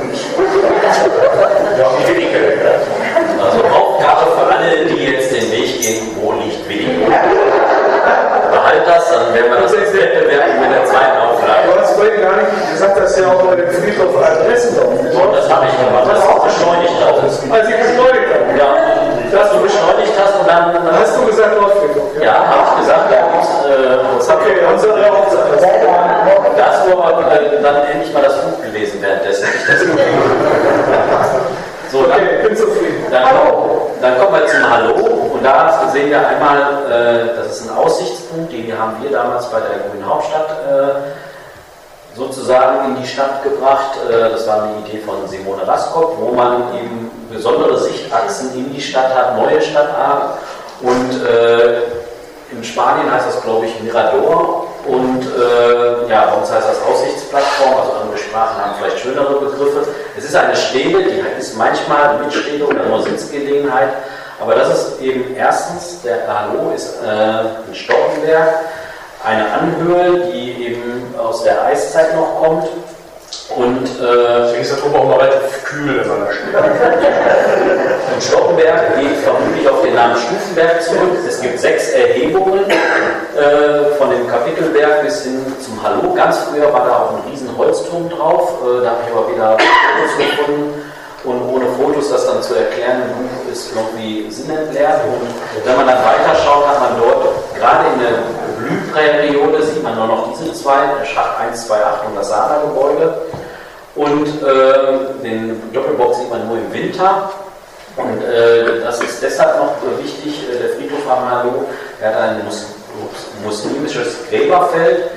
Äh, eigentlich wollte ich ursprünglich da durchgehen, aber man kann ja auch der Presse entnehmen, das ist nicht die beste Idee, deshalb habe ich das dann nochmal nach unten geführt. Da sind wir auch wieder in der Nähe der Toilette, wer es nicht aushält, äh, bis zum Zollverein.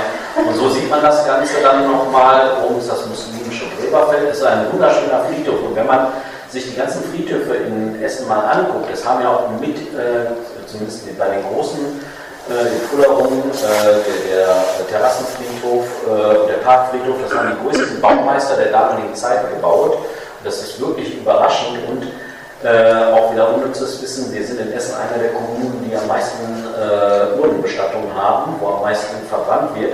Und deshalb, wir haben so viel Platz noch auf den Friedhöfen. Also, sag ich mal so, äh, wir können wirklich nochmal ziemlich viele Menschen da unterbringen. Und äh, also nicht nur Willi, sondern auch, so, wenn man sich dann noch den Hallo Park anschaut, äh, mit dem der Sportanlage am Hallo, oder äh, Essens größte zusammenhängende Wiese von 33.000 Quadratmeter. Es ist auch dort ein wunderschöner Abschluss, äh, den man geht und da äh, ist auch der Hinweg, ist äh, etwas, wo man Trittsicherheit braucht und übrigens auch äh, von der Halde Nordstern, da braucht man Trittsicherheit, weil da habe ich etwas gemacht, weil ich hatte keine Lust, da durch diese breiten Wege zu gehen, da bin ich einfach querfeld eingelaufen und dann äh, die Halden besitzen ja, oder besitzt der RVR. Und da dachte ich mir, oh Gott, ich habe ja mal eine Autobahn gesperrt, hatte ich auch mit dem RVR zu tun, dann dachte ich, oh Gott, mit denen wieder zu sprechen. Und dann habe ich gesagt, darf ich hier einfach querfeld eingehen? Und dann war da einer, der sagte, ja, wir machen eh neue Konzepte und sagt, ja, ich darf das. Und äh, das ist dann so ähnlich wie beim Ballneinsteig.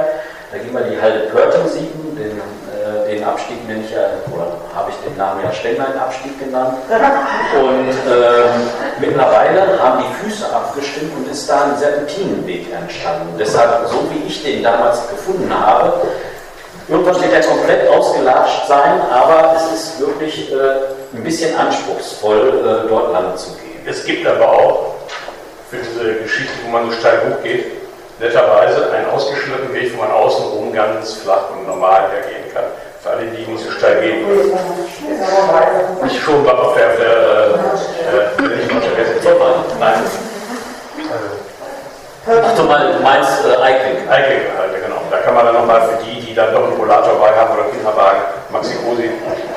Unterm Top, äh, genau, das ist nämlich auch immer noch etwas, äh, wenn ich die anlege, dann gibt es ja immer den Herrn Fetting vom äh, Sauerländischen Gebirgsverein, auch etwas, also Wanderwege fallen unter das äh, deutsche Wald- und Forstgesetz und in Nordrhein-Westfalen dürfen Wanderwege nur angelegt und ausgezeichnet werden durch Mitglieder und besonders äh, Leute, die eine Ausbildung haben zum Zeichenbad oder wie das heißt, äh, vom Sauerländischen Gebirgsverein. Kein anderer darf Wanderzeichen einbringen. Und ab und zu ist der Herr Fenning ein bisschen eigen und äh, nimmt nicht meine vorgeschlagene Route, sondern wenn er das äh, interessanter findet, geht er eine Böschung hoch oder so, aber sei ihm verziehen, er muss schließlich über zweieinhalbtausend Zeichen anbringen und die zeichnet er alle aus der Hand. Also das ist schon geil. So, dann ähm, kommen wir schließlich dann äh, wieder zu dem Werner Müller Platz und dann möchte ich noch ganz kurz auf den Seitenblick eingehen.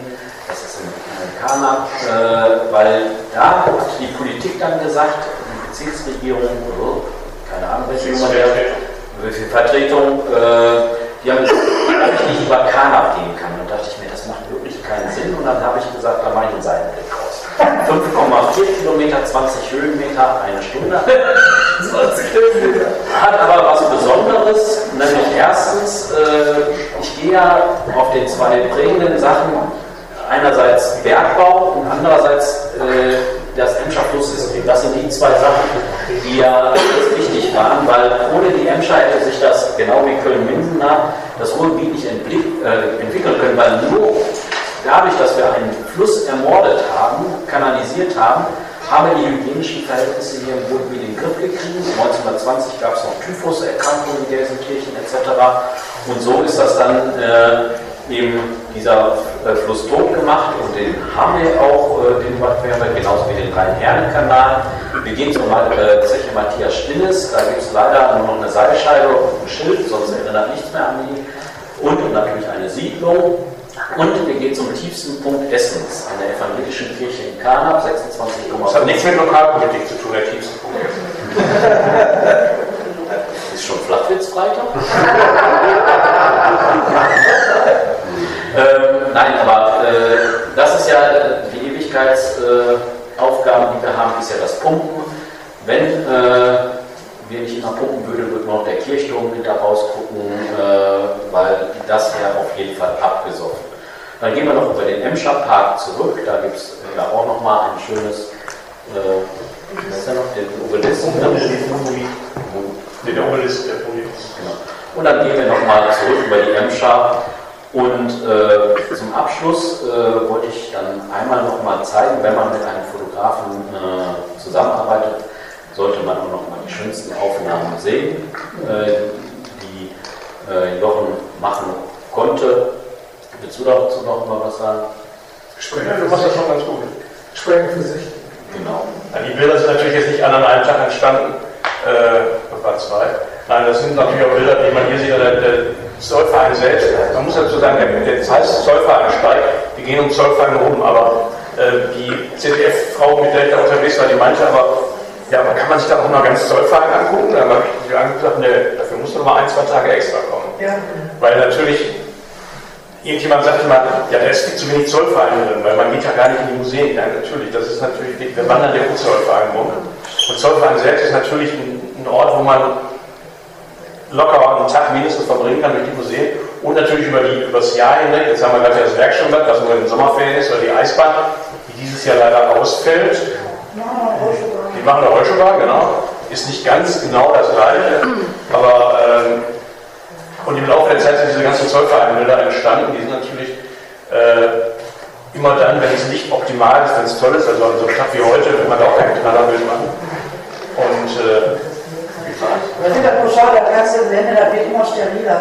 Ich kann mich noch erinnern, so ganz am Anfang, die haben ja angefangen mit Schach 12 rundum alles schön zu machen. Und wenn man dann auf das Kokereigelände ge gegangen ist, ne, da war das ja alles noch durcheinander. Ja, Sie sagten ja auch, die waren ja ganz alleine. Da war noch alles so wirklich durcheinander. Man muss wirklich aufpassen, wo man hingetreten ist.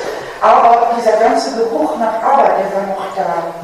Und das gab es auf Zollverein nicht mehr. Das gab es auf der Kokerei, aber nicht auf Zollverein. Und dieser Geruch nach Arbeit, der verschwindet auch auf der Kokerei jetzt langsam. Den gibt es langsam nicht mehr. Dieses, dieses Stahl, dieser Stahlgeruch und kurz. Das stimmt, der Verein, das ist Chemiegeruch. der Aber nichtsdestotrotz, ja, wenn man, wenn man eine Führung macht, denn die Kuckerei lässt sich ja am besten nicht Führungen erschließen, weil da sind viele Bereiche, da kann man die Leute einfach nicht rum hinlaufen lassen. Nee. Das geht nicht, weil das ist so gefährlich. Vor allem heute kann man ruhig jetzt beim neuesten über die Bandbrücken laufen. Ja. Wenn man mal oben auf der, äh, auf, dem, auf, dem, auf der Decke, der, der Ofendecke rumläuft, da ist dieser Geruch sowas von intensiv noch immer da. Ja, es werden immer weniger Stellen. ne? Ja, aber trotz allem, man auf der anderen Seite, ob man jetzt an jeder Ecke unbedingt nach alten Teer und Benzol riechen muss, weiß ich nicht. Du bist ja schon, Currywurst ist da der Lieber. Ja, erstmal ganz, ganz herzlichen Dank. Ähm,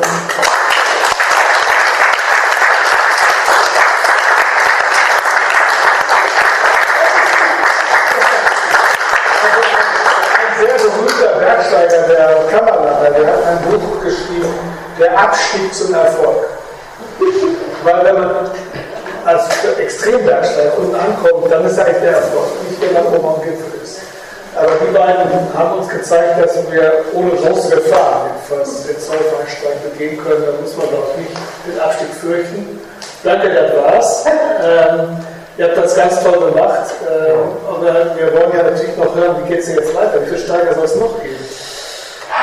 Also, ähm, viel Zeit? erstmal werden wir aus diesem Buch, das werde ich am Freitag der EMG präsentieren, äh, ich habe die nochmal überarbeitet, die ganzen Routen, und die werden ein Wanderzeichen kriegen und das wird wahrscheinlich in den nächsten ein, zwei Jahren, werden wir noch acht neue Wanderungen kriegen, die kleiner sind. Äh, Heißt noch nicht steil. heißen dann die Steine, kriegen ein eigenes Wanderzeichen, also wieder Amt, äh, schön das Amtsblatt lesen, dann weiß man, wie das Wanderzeichen aussieht. Ähm, das ist das eine Projekt und das andere große Projekt, was ich noch äh, habe, da muss ich auch erwarten, bis endlich mal die Emscher Genossenschaft äh, die Zuflüsse zur Emscher, insbesondere die Berne, endlich mal so gebaut hat, dass man da auch wieder rangehen kann. Ähm, das ist nochmal etwas, äh, was ein eigenes Wanderzeichen kriegt, einen eigenen Namen kriegt und äh, da werde ich einmal quer durch Essen gehen. Und zwar äh, von West nach Ost und von Nord nach Süd. Und zwar einmal zum westlichsten und östlichsten Punkt, nördlichsten und südlichsten Punkt. Und ich habe ja viel unnützes Wissen durch die, also, wenn so viele Lateinvokabeln niemals hängen geblieben werden würde, wie ich sonst so mitnehme, wenn ich so eine grüne Hauptstadt mache. Ähm, dieses Verwogene, das war ja die Stadtplanung in den 1920er Jahren von Robert Schmidt.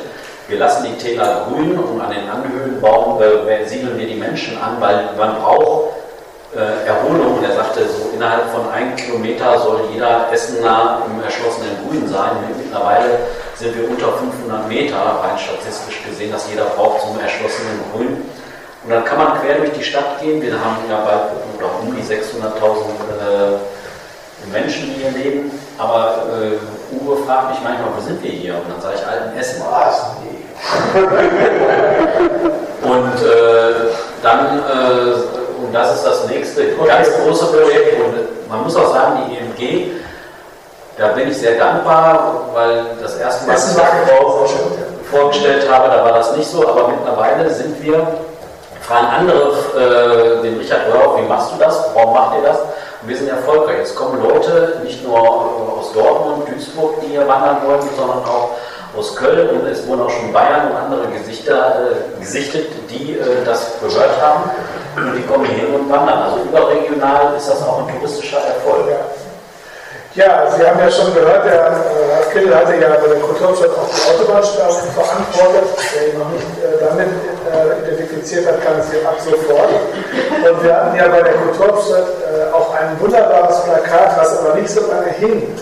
Es hing nämlich am Flughafen Düsseldorf und da stand ganz groß drauf mit dem Bild vom Zollverein, Sie müssen nicht nach Mallorca fliegen, wenn Sie Zechen mögen. Ich hoffe, Sie haben es alle verstanden, warum wir das dann wieder abgehängt haben. Nicht wegen Alkoholverbot, sondern weil natürlich wir schon gesagt man kann auch hier wandern. Ne? Aber deswegen ist das eine gute Überleitung zum Schluss dieses Abends. Wenn noch Fragen sind, können wir hier noch ein bisschen zecken. Es gibt ja noch Wein. Aber sonst wünsche ich Ihnen einen wunderbaren Abend und nochmal ganz herzlichen Dank an die beiden.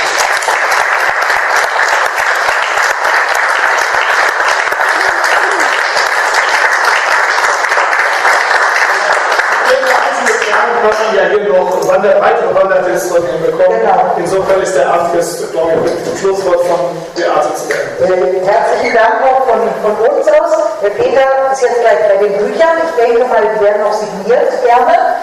Und ich bin bei den Getränken, falls noch jemand ein Getränk hat.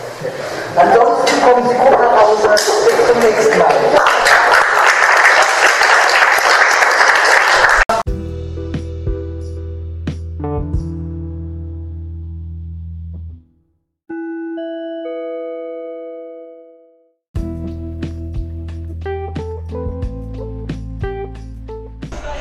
So ihr Lieben, ihr habt es gehört, das war die Autorenlesung zum Zollvereinsteig mit Ralf Kindel und Jochen Tack.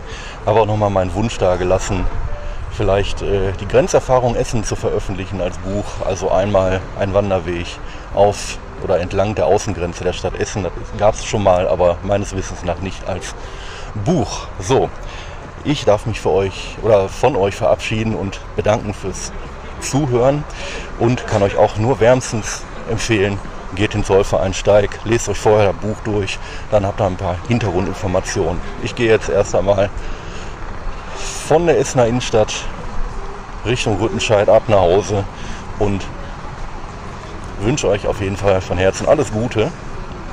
Vergesst das rausgehen nicht, bleibt gesund, euer Strömi von Voneinander. Ciao.